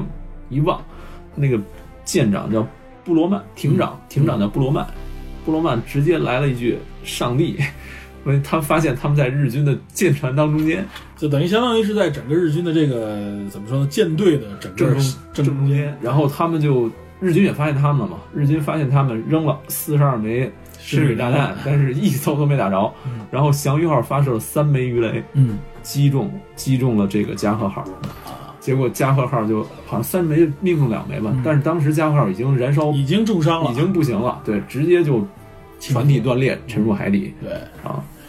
所以说这个一处倒霉，处处倒霉吧，算是美军这个乘胜也是胜利啊。然后另外，斯普伦斯做了一个非常英明的啊决定，你说是随意性也好，或者说他各方面想开啊，就是在当天的战斗当中，美军取得了大胜。嗯，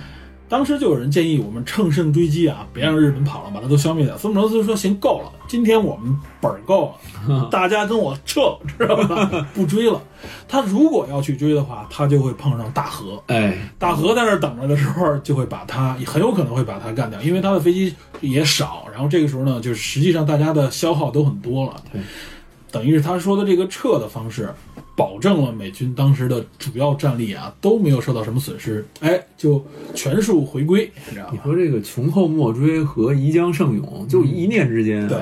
这我们只能说什么呢？就是说，一旦胜利以后，你会发现每个决策都是导致你胜利的原因。对对对对一旦失败，你每个决策都是导致失败的理由。失败，对，哇塞！所以这个也只能说是我们作为这个后来人啊，嗯通过历史啊，通过技术啊来讲述这段历史的时候，把它故意的串联起来。嗯。在当时是实际上充满了各种随机性和偶然性的，嗯嗯，对吧？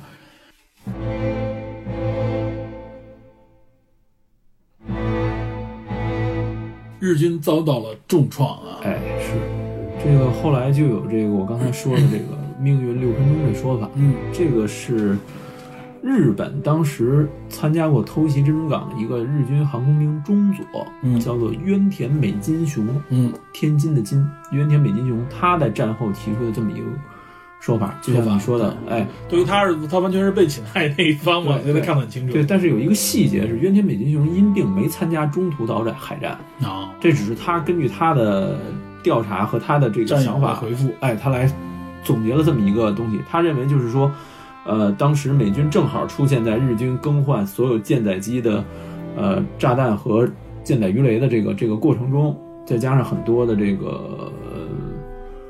呃 SDB 袭来，导致日军当时短短六分钟之内，因为各种各样的原因就失败了。对，非常的迅速啊很恐怖。当时对我记得当时有这个飞行员回忆，后来的幸存下来的这个日本日军的舰载飞行员啊，他说当时他们就是第一批回来以后，已经降落在航母上了。嗯，他已经进入到这个飞行员休息室啊，说白了已经经过战斗以后啊，嗯，他是要要进行休整。嗯，但是他当时记得啊，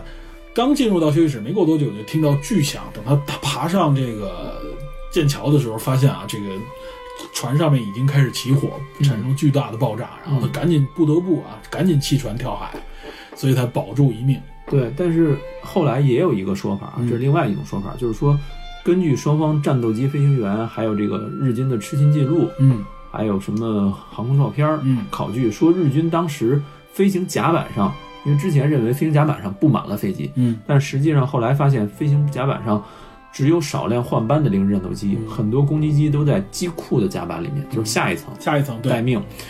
并不是完全说像大家想的都摆满了整个甲板哎对，而且是当时的日军的这个哨兵和防空炮火都在低空打鱼雷机，对然后他的零式战斗机都去追那些像约克城号，还有你说的萨奇的那个野猫中队，对。都去追那些人了，所以没有人注意正空中、高空中这种。这个就是一说啊，就当时就是低空的轰炸机、鱼雷轰炸机在在底下，对大家都忙于在底下的防御的时候，都是所以俯冲轰炸机水平防线俯冲轰炸机找到了一个漏，相当于是啊，但是在我看这个这个《决战东风岛》中间这个电影中有一个镜头，就是预告片里边，对。航空炮对着它这对个发现的时候肯定就要防空炮来防，俯俯冲轰炸机，但是说俯冲轰炸机一共就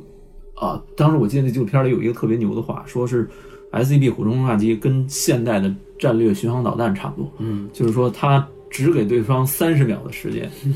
发现你以后你三十秒打不中我，我就来了，对，而且是说。我我跟俯冲是，我跟这个战略巡航导弹只有一个区别，就是最后我拉起那一下，就是剩下小全一样，直接冲下来，对。直接而且是垂直，几乎垂直。这一段啊，这一段预告片里边就给过几个镜头，对我相信这也是全片啊这部电影当中应该是最最激烈核，心的那种。应该是最热血沸腾的一一一段啊，主要就烘托就烘托这段你看咱俩聊的津津有味啊，但是我觉得这个女生不一定喜欢这个到这儿已经都气了，这都是 啊。对，这就是实际上中东海战的中间的一个最重要的一部分啊，就是战斗。我们看了，其中有一些偶然，嗯，也有一些细节上面的准备，嗯包括一些之前就已经从战略和战术上面已经注定了失败的角度，，对，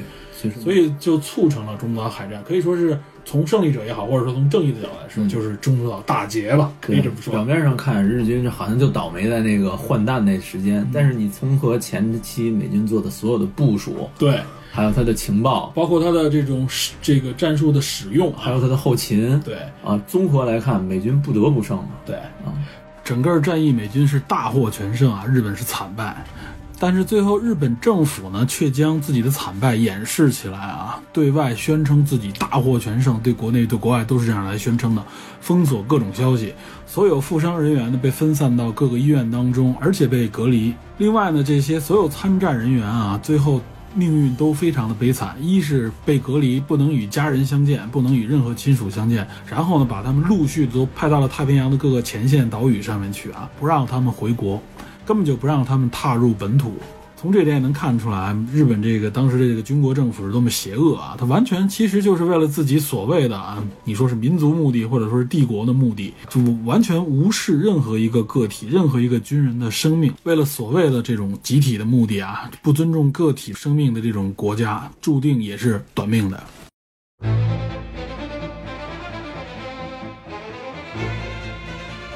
如果从后来者的角度说啊，那就是美军后边开足马力啊，整个它的这个战争战战争车轮转动起来，全国生产的时候，美军实际上最后啊，从重型航母到轻型航母加在一起，据说有上百艘以上啊，一百多艘航母全部生产出来。你想想，这个时候它还只有三四艘在外面啊。嗯日本呢，实际上等到后期倾尽全国之力，也再没生产出几艘来。没有了。对它整个因为是禁运，再加上它一岛国，它就没那么大的全国上下砸锅卖铁啊，大大跃进似的。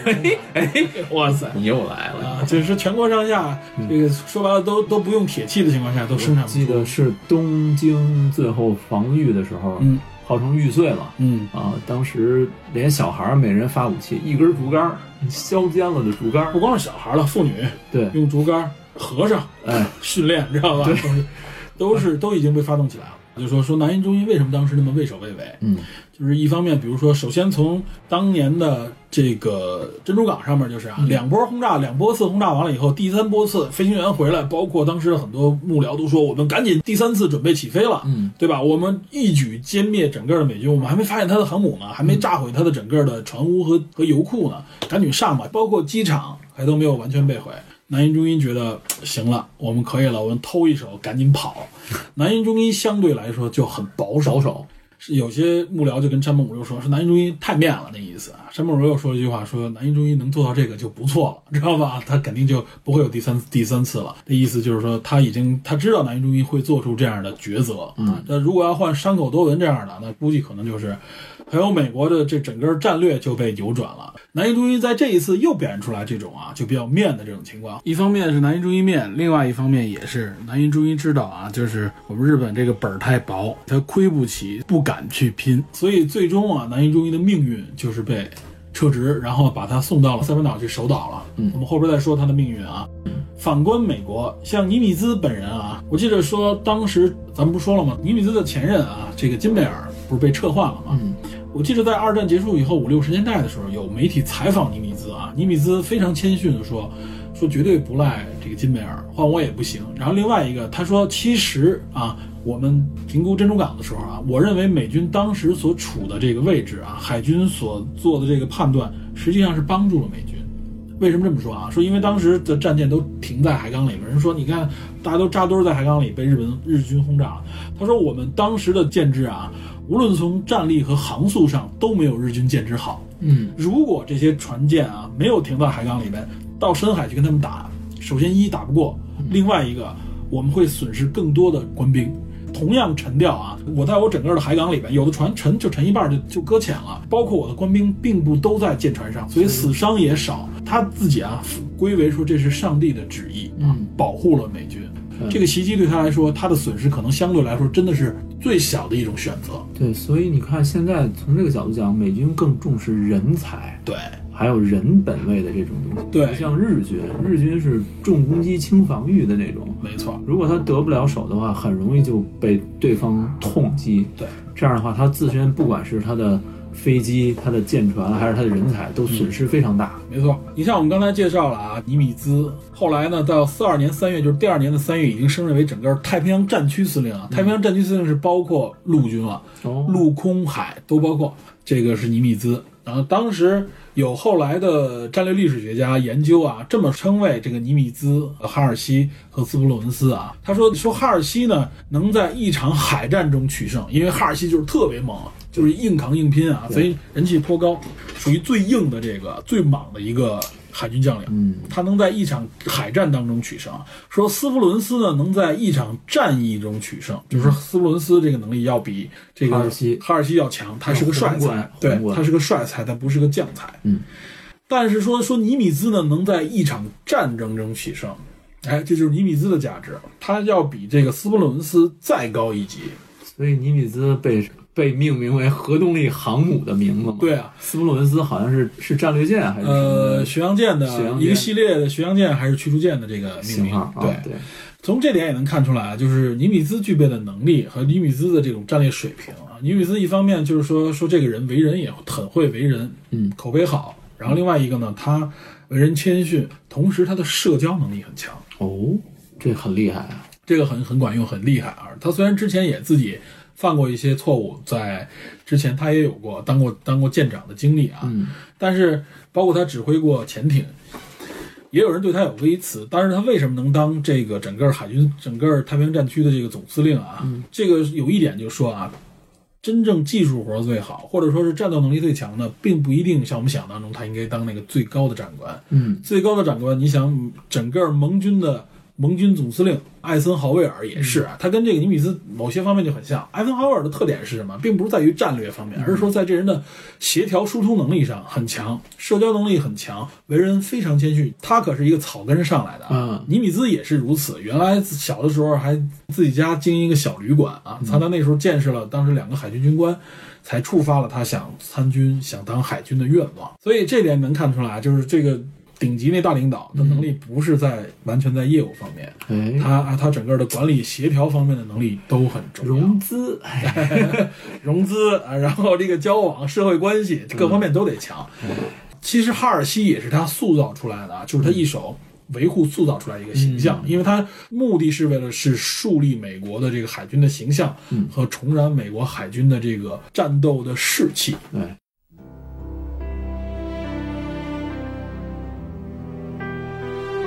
其实中间我们说了，从中途岛之前很多事情，知道吧？从珍珠港开始，然后包括也说了，像在南云中一后来的这个命运啊，嗯就是整个中途岛前后也有很多重要的战役啊、战争，嗯，其实它都归属于太平洋战争。我们说中途岛是中间最重要的一场战斗，是转折点。嗯，关于这段历史，有非常多的影视作品哎，是，展现了这段历史。对。我们可以给大家简单捋一下啊，沿着大概的一个时间线捋一捋，这里边都有哪些电影。四二年就有一部纪录片儿，嗯，咱不，咱不按照这个电影的时间，啊。咱们按照整个这个就是太平洋战争的这个时间啊，哇。塞，咱们说一些一些大家都知道的影片，咱不说那个零七八碎儿的啊，咱不说那个太偏门的，比如说珍珠港，咱们应该知道吧？珍珠港刚才说了已经，嗯。虎虎虎和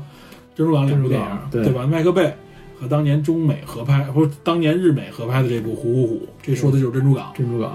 啊，这这两部影片啊，都可以拿来一看，都非常经典啊。嗯现在我们看那个麦克贝爆炸贝那四中间有差不多四十多分钟的轰炸场景啊，战斗场景非常的刺激和激烈。啊，对，这也也就那个能看，就那段，然后那个爱情戏什么大家可以忽略啊。对对而且它这里面也展现了杜立特对轰炸东京这一段啊。对。然后中途岛战役当中，我们既然看到有这个相关的演员，他肯定也展现了前边这一段，而且对于珍珠港，他肯定也有展现。嗯，然后呢，重要的就是刚才我们说的中岛战役，我刚才你不介绍七八年、七八年有一部，七六年、七六年、七六年七六年有一部啊，当时有几个著名演员啊，像像查尔顿·赫斯顿啊、赫斯顿嗯。对，这个就是咱们原来说过《人猿星球》最早那一部，他当时是主演，你知道吧？对，还有亨利·方达，哎，亨利·方达，方达家族的这个这个很著名，当年像《十二怒汉》，亨利·方达也有，哎，对，那老头儿，还有一个重要的日本演员，三船敏郎，哎，三船敏郎在这里边，哎，三船敏郎当时好像就演神怒五六吧，还是谁我忘了。用心棒嘛，用心棒，包括像七武士，都是这三春敏郎，三春敏郎太著名了。春三十郎，春三十郎，对，这说的是中岛战争啊。嗯，这个包括像你说四四五年吧，就有一部纪录片，四二年，四二年就有一部电影哈。那是纪录片，那基本上就是战争的一个实况吧，对，啊，然后有一部特别著名的啊，特别著名的九十年代当时的电影，也是中岛海战这边，不是中岛，往后走了，叫《细细的红线》。啊，这部电影我很喜欢啊，知道知道，我记得当年往拯救大兵瑞恩之后，这部影片就上了。当时我以为啊，我当时那时候还年轻气盛啊，我当时觉得哇，这是不会是另外一部拯救大兵瑞大恩？场大场面刺激的电影，对，后来一看不是那么回事儿，它不是以整个战争场面著称的。嗯，这里边我们不过多介绍，以后有机会我们一会儿会讲讲这个细细红线。但是我这里要说一下，细细红线说的是哪块儿的战斗呢？实际上，一九四二年八月啊，到一九四三年的三月，实际上就是中途岛海战。四二年也是啊，六月份后边没几个月，嗯他就是在瓜岛上面的瓜岛登陆战啊，啊叫瓜达尔卡纳尔岛，这个大家应该听说啊。整个实际上它是南部战线的南太平洋，南太平洋，它为的是什么呢？为的是保护整个美国和澳洲、新西兰之间的航线。对，它登陆瓜岛进行战斗，前后持续了差不多六个月的时间啊。瓜岛战争，所以《细细的红线》这部电影，我们非常的希望大家能去看一看，嗯非常好的一部啊，也有反战色彩的一部一部意味深长的电影。对，还有里边的一票明星啊，那时候很很年轻的一票明星，现在很多已都已经成为大咖，甚至有的都已经过气了，知道吗？对吧？那里边都有。都有谁？呃，我记着啊，首先有那个谁，西恩潘啊，对，首先肖恩潘在里边有啊，也叫西恩潘，乔治克鲁尼哦。在里边都有，知道吧？约翰库萨克。对，啊，伍迪哈里森，伍迪·哈里森，没错，伍迪·哈里森在里边有，像这个谁，这个约翰。阿德里安·布罗迪，约翰屈服他，约强屈不打是吧？这没错，像尤文丘打，这个我说的就是他过气了的名字，哎呦呵呵啊，知道吧？哎，这片里居然有少爷吉尔特莱托，有莱托非常年轻的莱托啊，是吧对，那个时候都根本就不成名。还有像布罗迪，这个阿德里安·布罗迪就演钢琴师，获得个奥斯卡奖，他现在也基本过气了啊。哇，塞，哎哎呵，好这这都是啊非常著名的。天尼克诺尔蒂、尼克诺特也叫啊，对吧？尼克诺特咱们原来也介绍过，像什么约翰赖利啊之类的，这都是熟脸儿，熟脸儿，嗯，对吧？尼克诺特都多老，配乐汉斯季默，知道吗？哇塞，所以，所以关于这部影片啊，大家真的应该好好看看。细细的红线，瓜岛战争从从四二年一直持续到四三年，嗯，这是南线啊。嗯，然后有一部电影跟这个也相关，大家听这个电影特别的耳熟能详，可以说一两部电影吧。一个叫《桂河大桥》，嗯《桂河大桥》这个老片了，大家都知道。还有一部叫啊《战场上的圣诞快乐》，战场上的圣诞快乐，那谁那个坂本龙一，坂本龙一和和那个谁宝爷。对，和大卫鲍伊演的，对，一场有还有点那个什么，这里面有点鸡，有点鸡啊。就是桂河大桥描述的是四三年，他们是当时英军和美军那些俘虏修建大桥，嗯。他是在泰国啊，包括像像像这个当时也是东南亚的一些国家吧，嗯。日军统治的一些战俘的生命，但它时间线正好处在，而且这影片很著名，大家也可以看一看，嗯。它是和整个太平洋战争是相关的。嗯，然后还有硫磺岛啊，等会儿没到硫磺岛呢，嗯，硫磺岛之前，风雨者，这个是那谁，吴宇森吗？吴宇森啊，尼古拉斯凯奇，知道吗？他那是密码战，对，那个是密码战，大家很清楚的纳瓦霍士兵，然后纳纳瓦霍通讯兵是那是用纳瓦霍语啊，美国的少数民族，少民民美国在印第安当中的一个非常少数的一个部族，纳瓦霍语。这个纳瓦霍语被号称是无法破解的密码。嗯，这这跟可能咱们中国话里边温州话什么地方，这中国人自己听不懂的，知道吗？呃，或者客家话，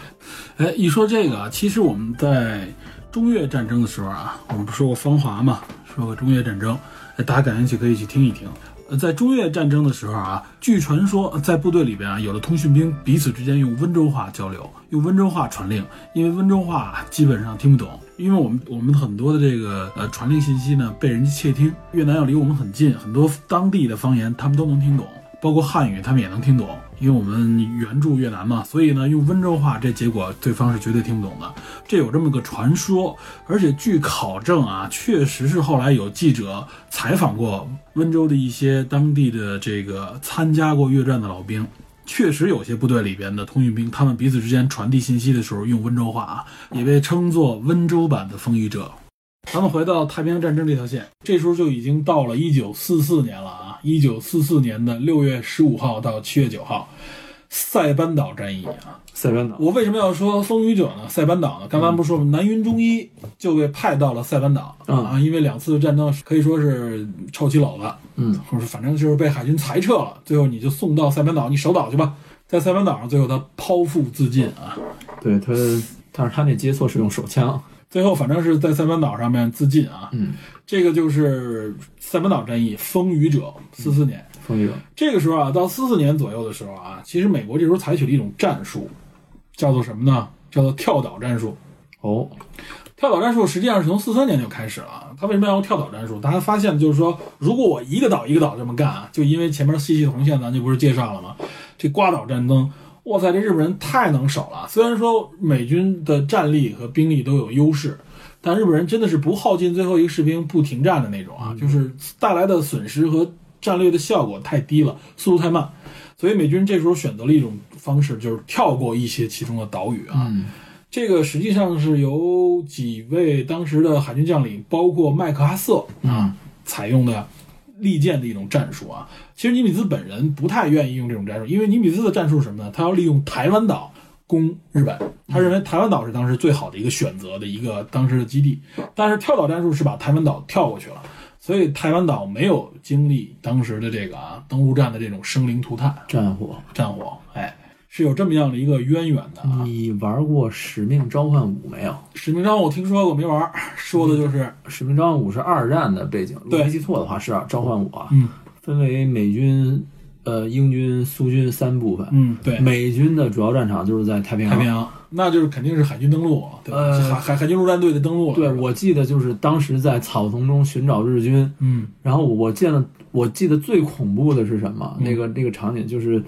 你在那里搜寻，突然窜出一个新日本鬼子，对，然后在那里大喊“天皇万岁”，然后跟你同归于尽。没错，但是当时就是你必须有一个迅速的，就是把那个右摇杆下压下去，嗯不是说上下挪动，嗯是整个下压下去，然后那个瞬间拼刺刀把他干掉。扛就扛一下，然后把他干掉。对，那一下才能把他干掉，不然的话你就直接用枪肯定不行，是吧？用枪来不及爆头来得及吗？用来不及，根本来不及。然后这是非常恐怖，就突然窜出一个大喊“天皇万岁”，然后上来就给，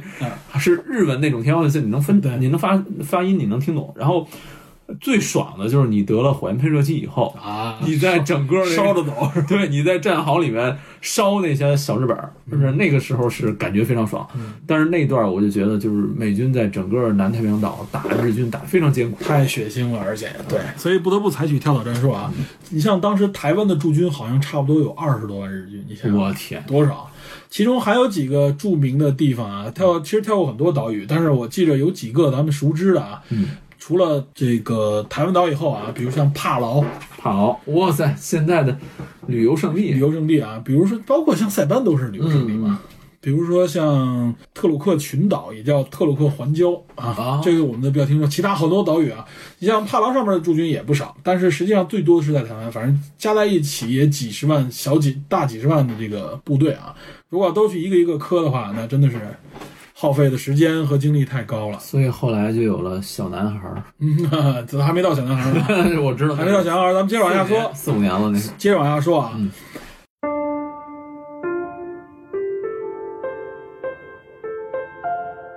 风雨者塞班岛战斗之后啊，就是你刚才说的硫磺岛家书和父辈的旗帜，父辈旗啊帜，对，这个东木老爷爷拍的这两部啊，嗯，这两部发生在什么呢？发生在一九四五年的二月到三月，就在硫磺岛。嗯对硫磺岛已经很靠近日本了啊，这都原这都硫磺岛都算是日本自己的富裕原有原有的领土。对，正是因为硫磺岛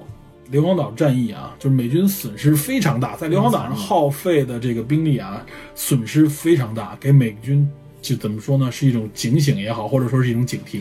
因为这个时候啊，实际上到了这个四五年二三月份的时候，大家都知道这个时候已经到了二战的最末期了。对，当时欧洲战场都差不多结束了。欧洲战场是五月份结束的嘛？对对啊，然后这但是在硫磺岛上啊，就是在日这个整个的太平洋战线上面，还正是打得如火如荼。对，日军虽然已经是这个势已不在了，嗯早就已经就是注定失败了，但是仍然是负隅顽抗啊。对，就美国是吃任何一块肉也不容易哎，都是硬啃的骨头啊。硫磺岛就是一个，所以硫磺岛家书和父辈旗帜，大家可以结合起来一起看。原来莫耶勒怎么推荐啊，嗯，非常好，尤其是硫磺岛家书，它是日本人视角，日本兵的视角来体会这场战争，它更多的是体现当时的登陆战，包括日军如何顽抗。有些士兵实际上自己选择的是怎么样一种方式，因为硫磺岛上还发生很多当地居民。被迫也好，或者说是被日军洗脑啊，说美国人来了，说美帝来了就是烧杀抢掠，女人将强奸，然后杀死，孩子全都砸死。所以呢，在这种在这种洗脑式的宣传之下，当时很多日本的这个日裔的当地居民选择什么跳崖，哎，带着孩子的妇女跳崖，有纪录片都记录这一点。当时美军士兵发现想拦都拦不住，非他美军士兵看到这一场景都被吓傻了，觉得很痛苦。没见过？对，说为什么会这样？我们来，我们是说白了，真的是我是给你们自由的，我们是解放你，我们只是对士兵，我们不对人，对吧？这个就是宣传工作呀。啊，对，宣传洗脑，对吧？然后另外啊，这个同时发生在这不是二月到三月嘛？同时四五年三月到六月发生在日本本土的，就是轰炸东京。轰炸东京，它叫神户大空袭。啊，这时候有一部著名的动画电影，萤火虫之墓。那《萤火虫之墓》人见落泪啊，它是有一部小说的，嗯，它是有原著作品的，它也就是收集了当时神户大空袭当中的各种啊躲避轰炸、逃向这个什么逃向避难所啊、家园被烧啊、亲亲人死去的很多惨象啊，集中到一起写了这么一部《萤火虫之墓》啊。这个故事还是非常惨的，当时就是说在车站发现了一个死去的小男孩儿，对，所以小男孩手里拿了一个糖盒，发现的是就搁糖的糖罐，糖罐里边放了，最后发现糖罐里没有糖，只有骨灰，对，是他妹妹的骨灰啊。这个是可以说是第一次看的人可能都会流泪的一部啊，非常惨的。但是这个也反映了什么呢？就是一方面战争残酷，另一方面在战争末尾的时候，这是日本自己最后得到所能得到的一个结果。然后有一部前两年刚刚上映的啊著名电影《嗯，血战钢锯岭》。哎，钢锯岭啊，这发生在一九四五年四月到六月，打哪儿呢？冲绳。冲绳哎，冲绳你好像前段去过吧？啊，对对吧？美军基地有美军基地，对，我们在外边眺望，还想进去拍摄，然后被严令禁止。你说我不懂英文，那 你进去试试。我不懂日文荷枪实弹的美军士兵啊，对，所以所以从这点就是血战钢锯岭，大家看到了啊，为什么叫血战钢锯岭啊？就是那个时候，日本就是纯粹的就是要我消耗你有生力量，我不不可能战胜了，哎，留着那个悬崖峭壁啊，大家都说，哎，那挂着那个锁链为什么？日本人傻，你把那锁链割掉不就完了吗？美军就上来了。不是，他就要故意让美军上来，而且他不打岸上的美军，对，他不像那个就硫磺岛那时候也是啊，就是我留着留着岸上登陆的视频，你登陆的时候我让你登，嗯，为的是什么？认为的是你进入我的内陆以后，我在非常短的距离里边，就像你说的，在草丛里边，在堑壕里边，对，跟你近距离肉搏。那个时候日本给出命令的时候，你们不能自杀，不能剖腹，一个人至少你给我换几个美军来才可以，知道吧？所以都采用的是这种战术，臭无赖这。而且从那个什么的角度啊，在很多角度上我们也看过很多历史的介绍和书籍里讲，很多士兵也是被迫，知道吧？就是那时候在一种集体主义的恐怖的集体主义之下，有的是真的是想就是为了天皇啊，有的是狂热，有的是恐惧，有的是恐惧，有的是被迫啊。我们从《硫磺岛家书》上，《硫磺岛家书》那主角不就是恐恐惧嘛？恐惧和被迫嘛。对对。然后这个就是啊，这个整个太平洋战场当中啊，这个冲绳岛是最大的一场两栖登陆作战，持续八十二天前后。我的天！日军啊，就是被俘和战死人数，日军超过十万人。为什么说是最大的啊？但盟军就是主要是美国这边啊，它还有一些澳洲的部队，盟军在这边伤亡超过八万，知道吧？非常大了，已经你想啊，这个时候已经是四月到六月，五月份欧洲战场宣布胜利了。我记得有张照片就是啊，当时就是很木讷的一帮这个穿着雨衣的这个士兵啊，站在岛上面听收音机。听什么呢？听就是欧洲胜利日的这个广播。你想那边都胜利了，这边哇塞，我们还经历最血腥的战斗。冲绳那边，哎呀，我反正现在看啊，什么战争完全痕没痕迹没有。但是冲绳美军的那个空军基地，嗯，外面你可以通过那个付费的望远镜观察它那个空军的起落，嗯、各种的空军起落，战机起落。嗯，对，就是战争还还就不能说战争吧，战争的遗迹还在，但是。像那种直接的破坏已经看不到了。然后呢，可以说这八十二天啊非常血腥，死了这么多人啊，最后换来什么呢？换来美国的决断。这就像你刚才说的，胖孩子也叫小男孩，小男孩，对吧？这个时候实际上啊，美军的整个太平洋司令部也好，或者整个太平洋部队，他们的战术是我要登陆日本本土进行登陆作战，已经。这个计划完全都有都已经定制好了，没人知道会有别的战略。日本自己也就像你说的，也准备叫做全国总玉碎啊，对，一亿人民玉碎，以报天皇。对啊，就是他的意思就是，你看，这就是说白了，这就是一种绑架啊，让全国呀，就是从小训练日本的这些民众啊，从小仇恨这个美帝，美帝啊，所谓的说他们来了以后你们就活不了了，杀光抢光。烧杀抢掠，嗯，然后呢，所以训练妇女，训练儿童，让儿童去驾驶飞机做神风敢死队，知道吧？驾不了飞机，反正你们就等着身上背上炸弹背心啊，当恐怖分子了，ISS 的前身啊，知道吧？嗯，反正有点那意思啊。然后呢，和尚都训练啊，练长矛。对吧？所谓长矛就是，然后老头老太太拿出过去的武士刀，准备磨刀霍霍的啊，就最后准备跟美国人肉搏了，甚至就是巷战了。对，不光是巷战了，因为美国那时候都是坦克、飞机、大炮，那他这边就是长矛、这个日本刀、石头，知道吧？就这些，准备总玉碎一亿人。真要是登陆的话，保不齐日本人是干得出来这种事儿的，肯定干得出来。对，当时美军国内就美国国内不想再消耗更多的生命，对。所以他们秘密的准备了这个两颗原子弹啊，所以也就是在六周以后啊，冲绳岛战斗结束六周以后的八月六号和九号，嗯，美军在广岛和长崎分别投下两枚原子弹。长崎我也去过，我，可以。我长崎我我印象特别深，但是我跟你说，你先说。啊，这个投下两枚原子弹以后，就六号和九号嘛，嗯，然后八月十五号。日本就宣告投降了。如果没有这个啊，从别的角度来想，得死多少士兵？嗯，对吧？我记得我看我最喜欢的一部啊，描写战争的电视连续剧《兄弟连》的时候啊，兄弟连，兄弟连的最后一两集，我记得当时温特斯上尉就申请啊，向上级提交这个申请报告，我准备投赴太平洋战场，对吧？后来当时他的因为温特斯上尉是个人才嘛，他当时在这个低劣那一天啊，空降兵里面创造了一些自己的战术啊。他的上级最后等于把他这个呃申请请令申请申申请给压下来了，嗯意思就是说啊，算了，别再去那边了。包括他底下的一些部队啊，也是大家在那时候都已经这个欧洲战场结束了嘛，他们最后休整的时候，那时候在瑞士啊什么的风光又美，大家在那儿哇，这简直就像度假一样，觉得就像天堂一样。但是有一部分人主动的想去太平洋战场，报效国家。对，有一部分人觉得啊，说我们可能最后我们是空降兵啊，嗯我们可能会空降日本，对然后做这方面的准备了，因为他们还在训，还在练兵。对，后来最后说你不用去了，知道吧？就是你再去那儿没必要，因为那儿死伤太惨重了。说的就是你从这角度上也能看出来，当时美帝啊对这个的战斗的这个思考，大家都说原子弹太残酷了，但是如果不用这个原子弹，那边一亿人总玉碎啊，你这边盟军你得死多少人，对吧？关键是打到什么时候是个头啊？而且你说白了，你把你只能，哎，不对，我怎么觉得咱俩的思想有点危险？嗯，这你你只能把日本这个这个种族灭族了吗？难道最后是吧？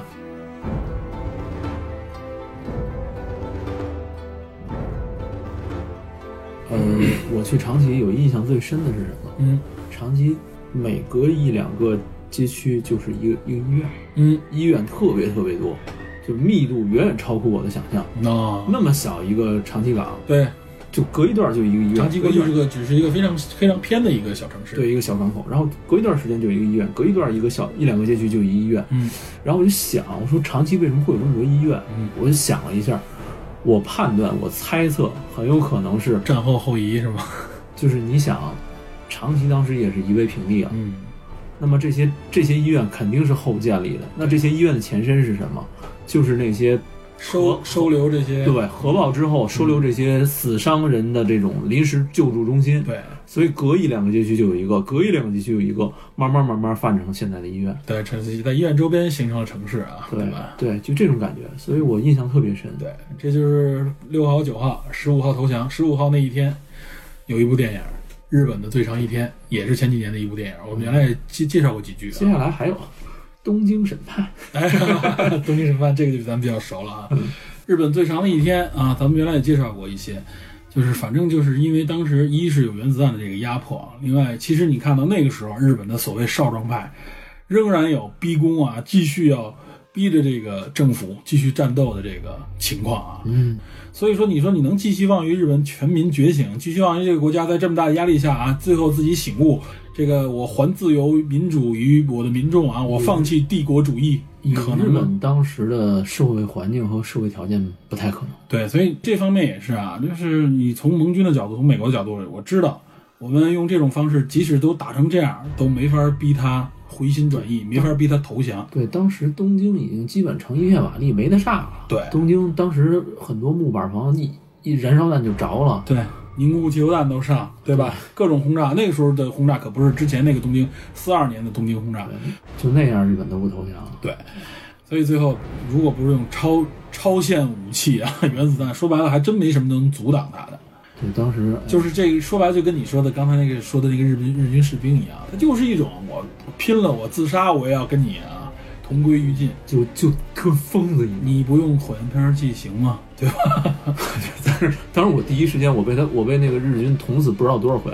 对，后来就讲一定要找一火焰喷射器不。知道不知道在哪儿就草丛里窜出一个，而且突然他嗷嗷一嗓子喊一句口号，吓你一跳。一身冷汗。再加上那操作特别，对，有时候你摁成上下了。对他上他要往下压，对，挺垂直于那个本身那个那个靶就是要是个圆球嘛。对，它是垂球面垂直往下压，然后那一瞬间你往下压，操作不过来，你有时候一刺刀就被捅倒了，捅倒这战役就结束了。对，然后我就最后就真的是只靠火焰喷射器慢慢的翻身，往前烧。对，就一点一点隧道，听着敌方的惨叫，我这边我才踏实点儿。所以你看，这个时候用了这个超限武器啊。然后我们从最长一天看，即使这样，日本人仍然还有残余力量想打。哎要不是当时的所谓日本政府啊，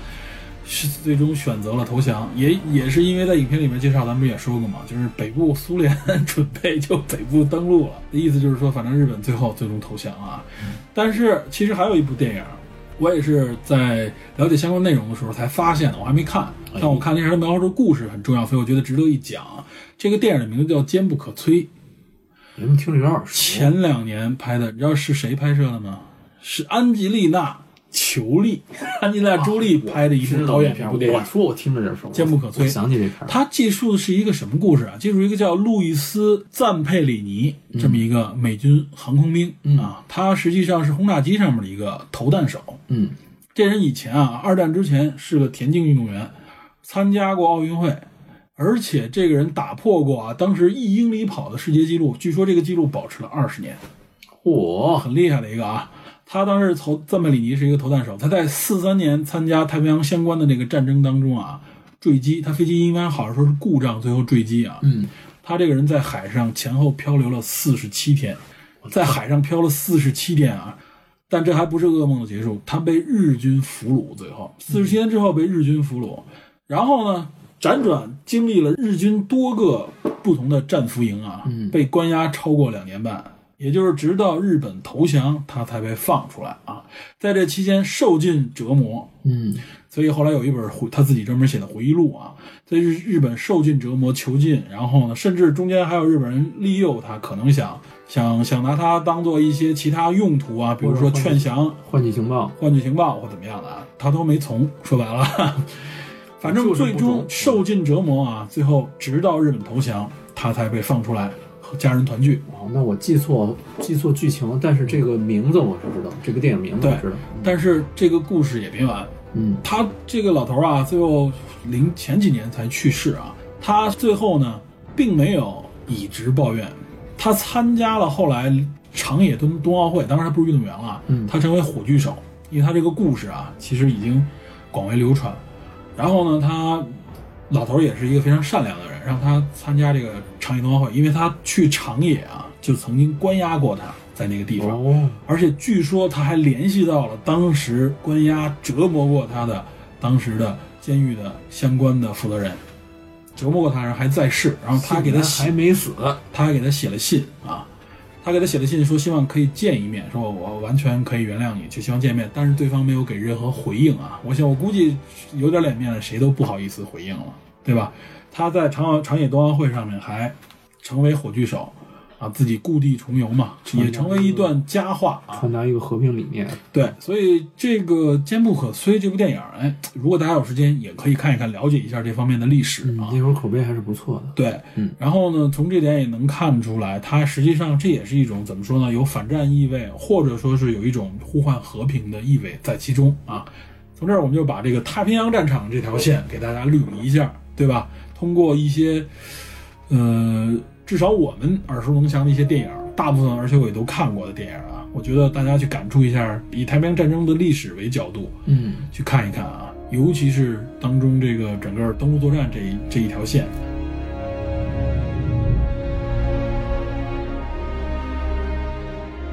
如果大家觉得电影太多，看着太累，哎，有一部电视连续剧也推荐一看，就叫《太平洋战争》，啊，大家称之为兄弟连的姊妹篇。兄弟连说的是空降嘛，这个说的就是太平洋战场的对整个岛战，其中也有一些熟脸战这演员，但是这部影片的口碑没有那么好。对，大家主要说它不好的原因是什么呢？就是拿它和兄弟连去比啊，兄弟连仍然是我认为的至今啊，这个可以说是所有的跟战争相关的连续剧，甚至在连续剧里边，我认为它都是数一数二的一部非常赞的以历史为主的连续剧，十几集，我至少看过两三遍啊，非常喜欢的一部连续剧啊，里边有多个人物，现在还在脑子里边深深的刻画啊，这个这个连续剧非常好，所以相对来说，看《春联》这些观众啊，也都是太平洋战争的这个观众。我记得这个这个电视连续剧上线之前，大家充满期望，而且我当时的角度说，哇塞，太平洋战争那终于有海战了，海战最过瘾了，知道吗？当时我想着海战最过瘾，然后呢，海战又是不太了解，说实话啊，咱们看到的也少。但是实际上，这个影片主要说的就是刚才咱们说的很多登陆作战，它不以海战为主，因为海战怎么说呢？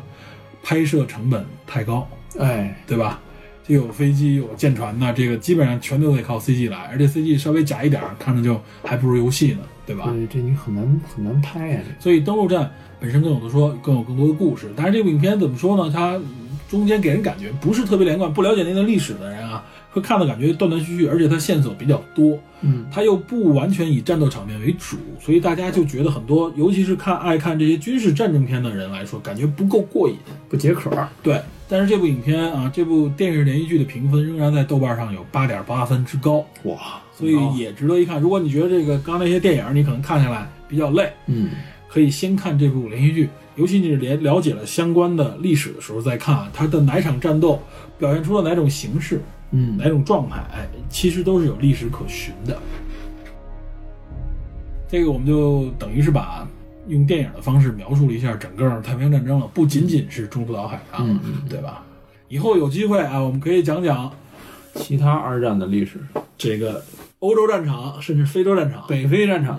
对，北非战场乐子多，对，甚至这些都有的说，相关的电影也都有。嗯。但是太平洋战场这个电影啊，尤其又是美国的，比较一拍出来比较主旋律啊，就是这条线索更清晰。嗯。但实际上啊，欧洲战场的电影肯定是最多的，对吧？而且各个角度都有，各个国家都有，尤其是啊，这就不仅仅是好莱坞，不仅仅是英美了，还有俄苏联、苏联，苏联、俄罗斯，对吧？包括像德国自己，哎，包括像各个欧洲国家，保加利亚呀、什么波兰呀，都有自己的；法国、英国都有自己的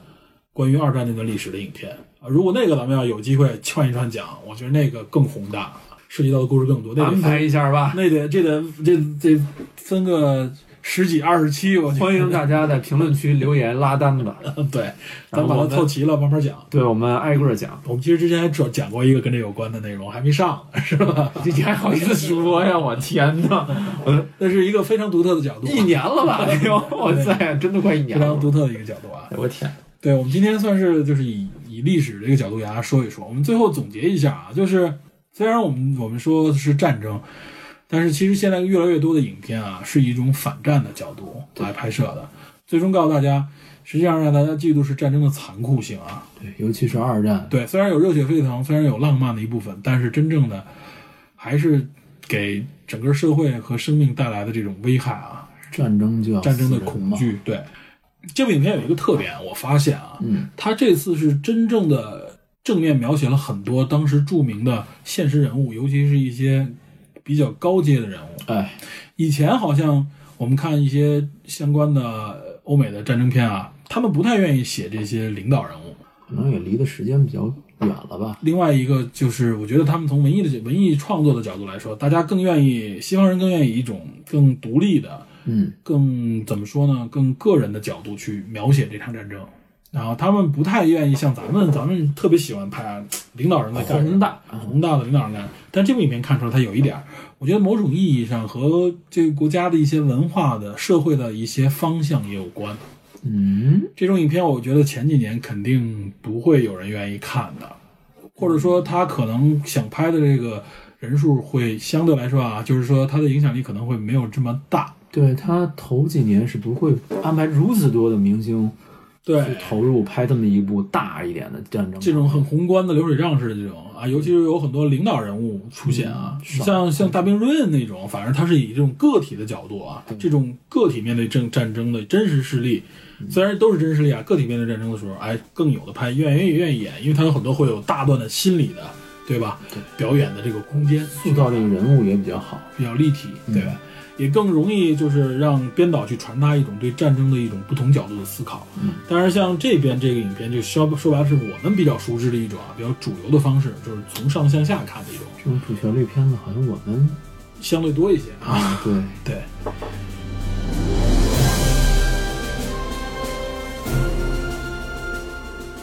我们最后说日本跟美国的这个战斗啊，嗯，其实从历史角度看，日本是必败的，对吧？我们不说正义邪恶这一方，我们就说从国力这一方角度上看也是啊。另外，国力为何如此悬殊呢？除了两个国家本身的天然的区别以外，也有一个就是得道多助，失道寡助的原因。日本本身已经在我们玩刚才说战略游戏也会知道啊，真正战略游戏最强的是什么？就是资源发展。哎，战争实际上还是经济在背后起到决定性作用，嗯对吧？从这一点也能看出来，美国的这个经济实力，它的这个综合能力跟日本比起来，日本，嗯，我我培养一批这个飞行员才多少呢？从某种角度上来说啊，从动员的角度上来说，日本有几个会开车的，对吧？但是美国那个时候就已经是只是一个汽车上车轮上的国家了。对，你会开车，对机械的这个领悟、驾驶、使用，甚至包括维护，就具备了机械方面的基本知识，对对吧？他从这个角度，他培养一个新的战斗机飞行员也好，培养一个新的驾驶员后勤维护使用这些机械的人来说，咱们那个时候说过日本和中国的对比，中国那时候识字率都都很低啊，日本为什么发展教育啊？所以在战斗当中比我们强，对吧？他无论是使用这个战术、应用战术、理解战术的时候，包括使用的这个设备，比我们要强一个等级。对，那从日本再看那边，看欧美那一边，欧美又比他强一个等级，对吧一个等级了。对，啊，嗯这个等级，而且还说就是陆军，嗯，日本的陆军啊，说白了也就是在亚洲成整狂，哎，他在欧美战场上啊都不行，包括他的坦克本身啊都是轻重量级薄皮儿坦克，薄皮儿大象嘛，那个谁袁袁袁腾飞说的嘛，薄所谓薄皮儿大象。但相比之下，跟那些欧美啊，包括苏联比起来，那你的军事实力差太远了。陆军啊，这只是。但是海军，日本很强啊！日本当时的海军可以说是号称世界第一战力了。美国当时都没他那么强的情况下，那为什么说他也不行呢？实际上就是持续性，哎，对吧？你这一轮打完了，你后边没有了，对你你全木头剑，你上去，对吧？你的树都都用不都都不够用。也就是说，如果你不发展那么强大的经济能力的话，你怎么可能去挑战人家呢？日本当时其实孤注一掷啊，寻求一战的目的就是他知道啊，如果没有贸易的支撑，我完了，嗯我支撑不了。其实有人说说一战和二战啊，是险一险把世界拖入回丛林法则之中的。如果真拖入到那里边啊，世界不复存在，人类的文明肯定会最终倒退，杀到最后就是退回到最原始的状态。尤其是一战啊，一战为什么停下来的时候，大家也发现，再这么下去，整个这个欧洲就完蛋了。对整个欧洲人口没了都啊，好在最后呢，就是这个战争被及时的阻止了，而且二战其实是解决了一战的很多一些矛盾，残留的问题。当时就是因为一战上面啊，这个一战所谓的战败国，有的消失了，有的就是苦大仇深啊，非为了所谓的民族复兴，对吧？就是觉得我受受尽欺辱，我一定要怎么怎么样最后变德国吗？对，我说德国嘛，最后就是包括这个日本也有这方面的后遗症啊，对吧？所以我一定要对吧，占更多地盘对，就是当时还是帝国主义的那种哎占殖民地的思维，对，所以这种思思维到现在基本上已经不复存在了。再抱有这种思想的话，无法生存于世界之林，哎，对吧？现在更多的时候，大家是讲的是科技、是贸易啊，是共同发展，而且我们的视角就向宇宙扩张了。哎，星辰大海吗？没错，就别不不仅仅是太平洋了，是吧？星辰大海这个词儿很多人都不知道，其实日本作家说的，，对，星辰大海是日本作家说的啊。田中芳树，嗯，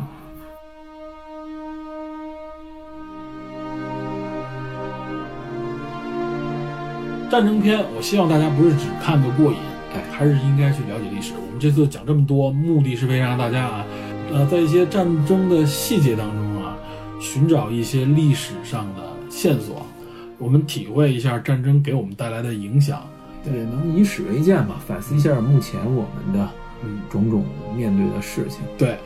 这《决战中岛》这部电影啊，可能相对像你来说比较主旋律啊，嗯它不像包括像《大兵瑞恩斯》那么血腥，它实际上也反思的是嗯，为什么要战斗，战斗战斗的正义性啊，对对对对吧？那么我希望这部影片也能给大家带来，最终还是带来一些这方面的思考。这部电影上我肯定会去看。对于我们来说啊，就是这部电影肯定要去电影院看，而且只有在电影院可能能感受到它那个大场面。对，因为确实好像在我印象当中还没有在现代科技下能完整的展现海战的电影。而且已经好多年没有了。好多年没有，大家拍这本身战争片就不是特别的愿意拍，成本高，嗯演员多，嗯，然后费力不讨好，有点儿。对，因为首先失去一半女性观众嘛，对吧？哎，这一期，哎呀，反正我觉得，对啊，我们只能作为历史的一部分了。对我们的女性观众估计都不爱听，怎么办？能听到现在这一块儿的已经很少了，是吧？哎，对，咱咱怎么办呢？那也得还还是前瞻节目，还得还得那也得又又少一半儿，我得聊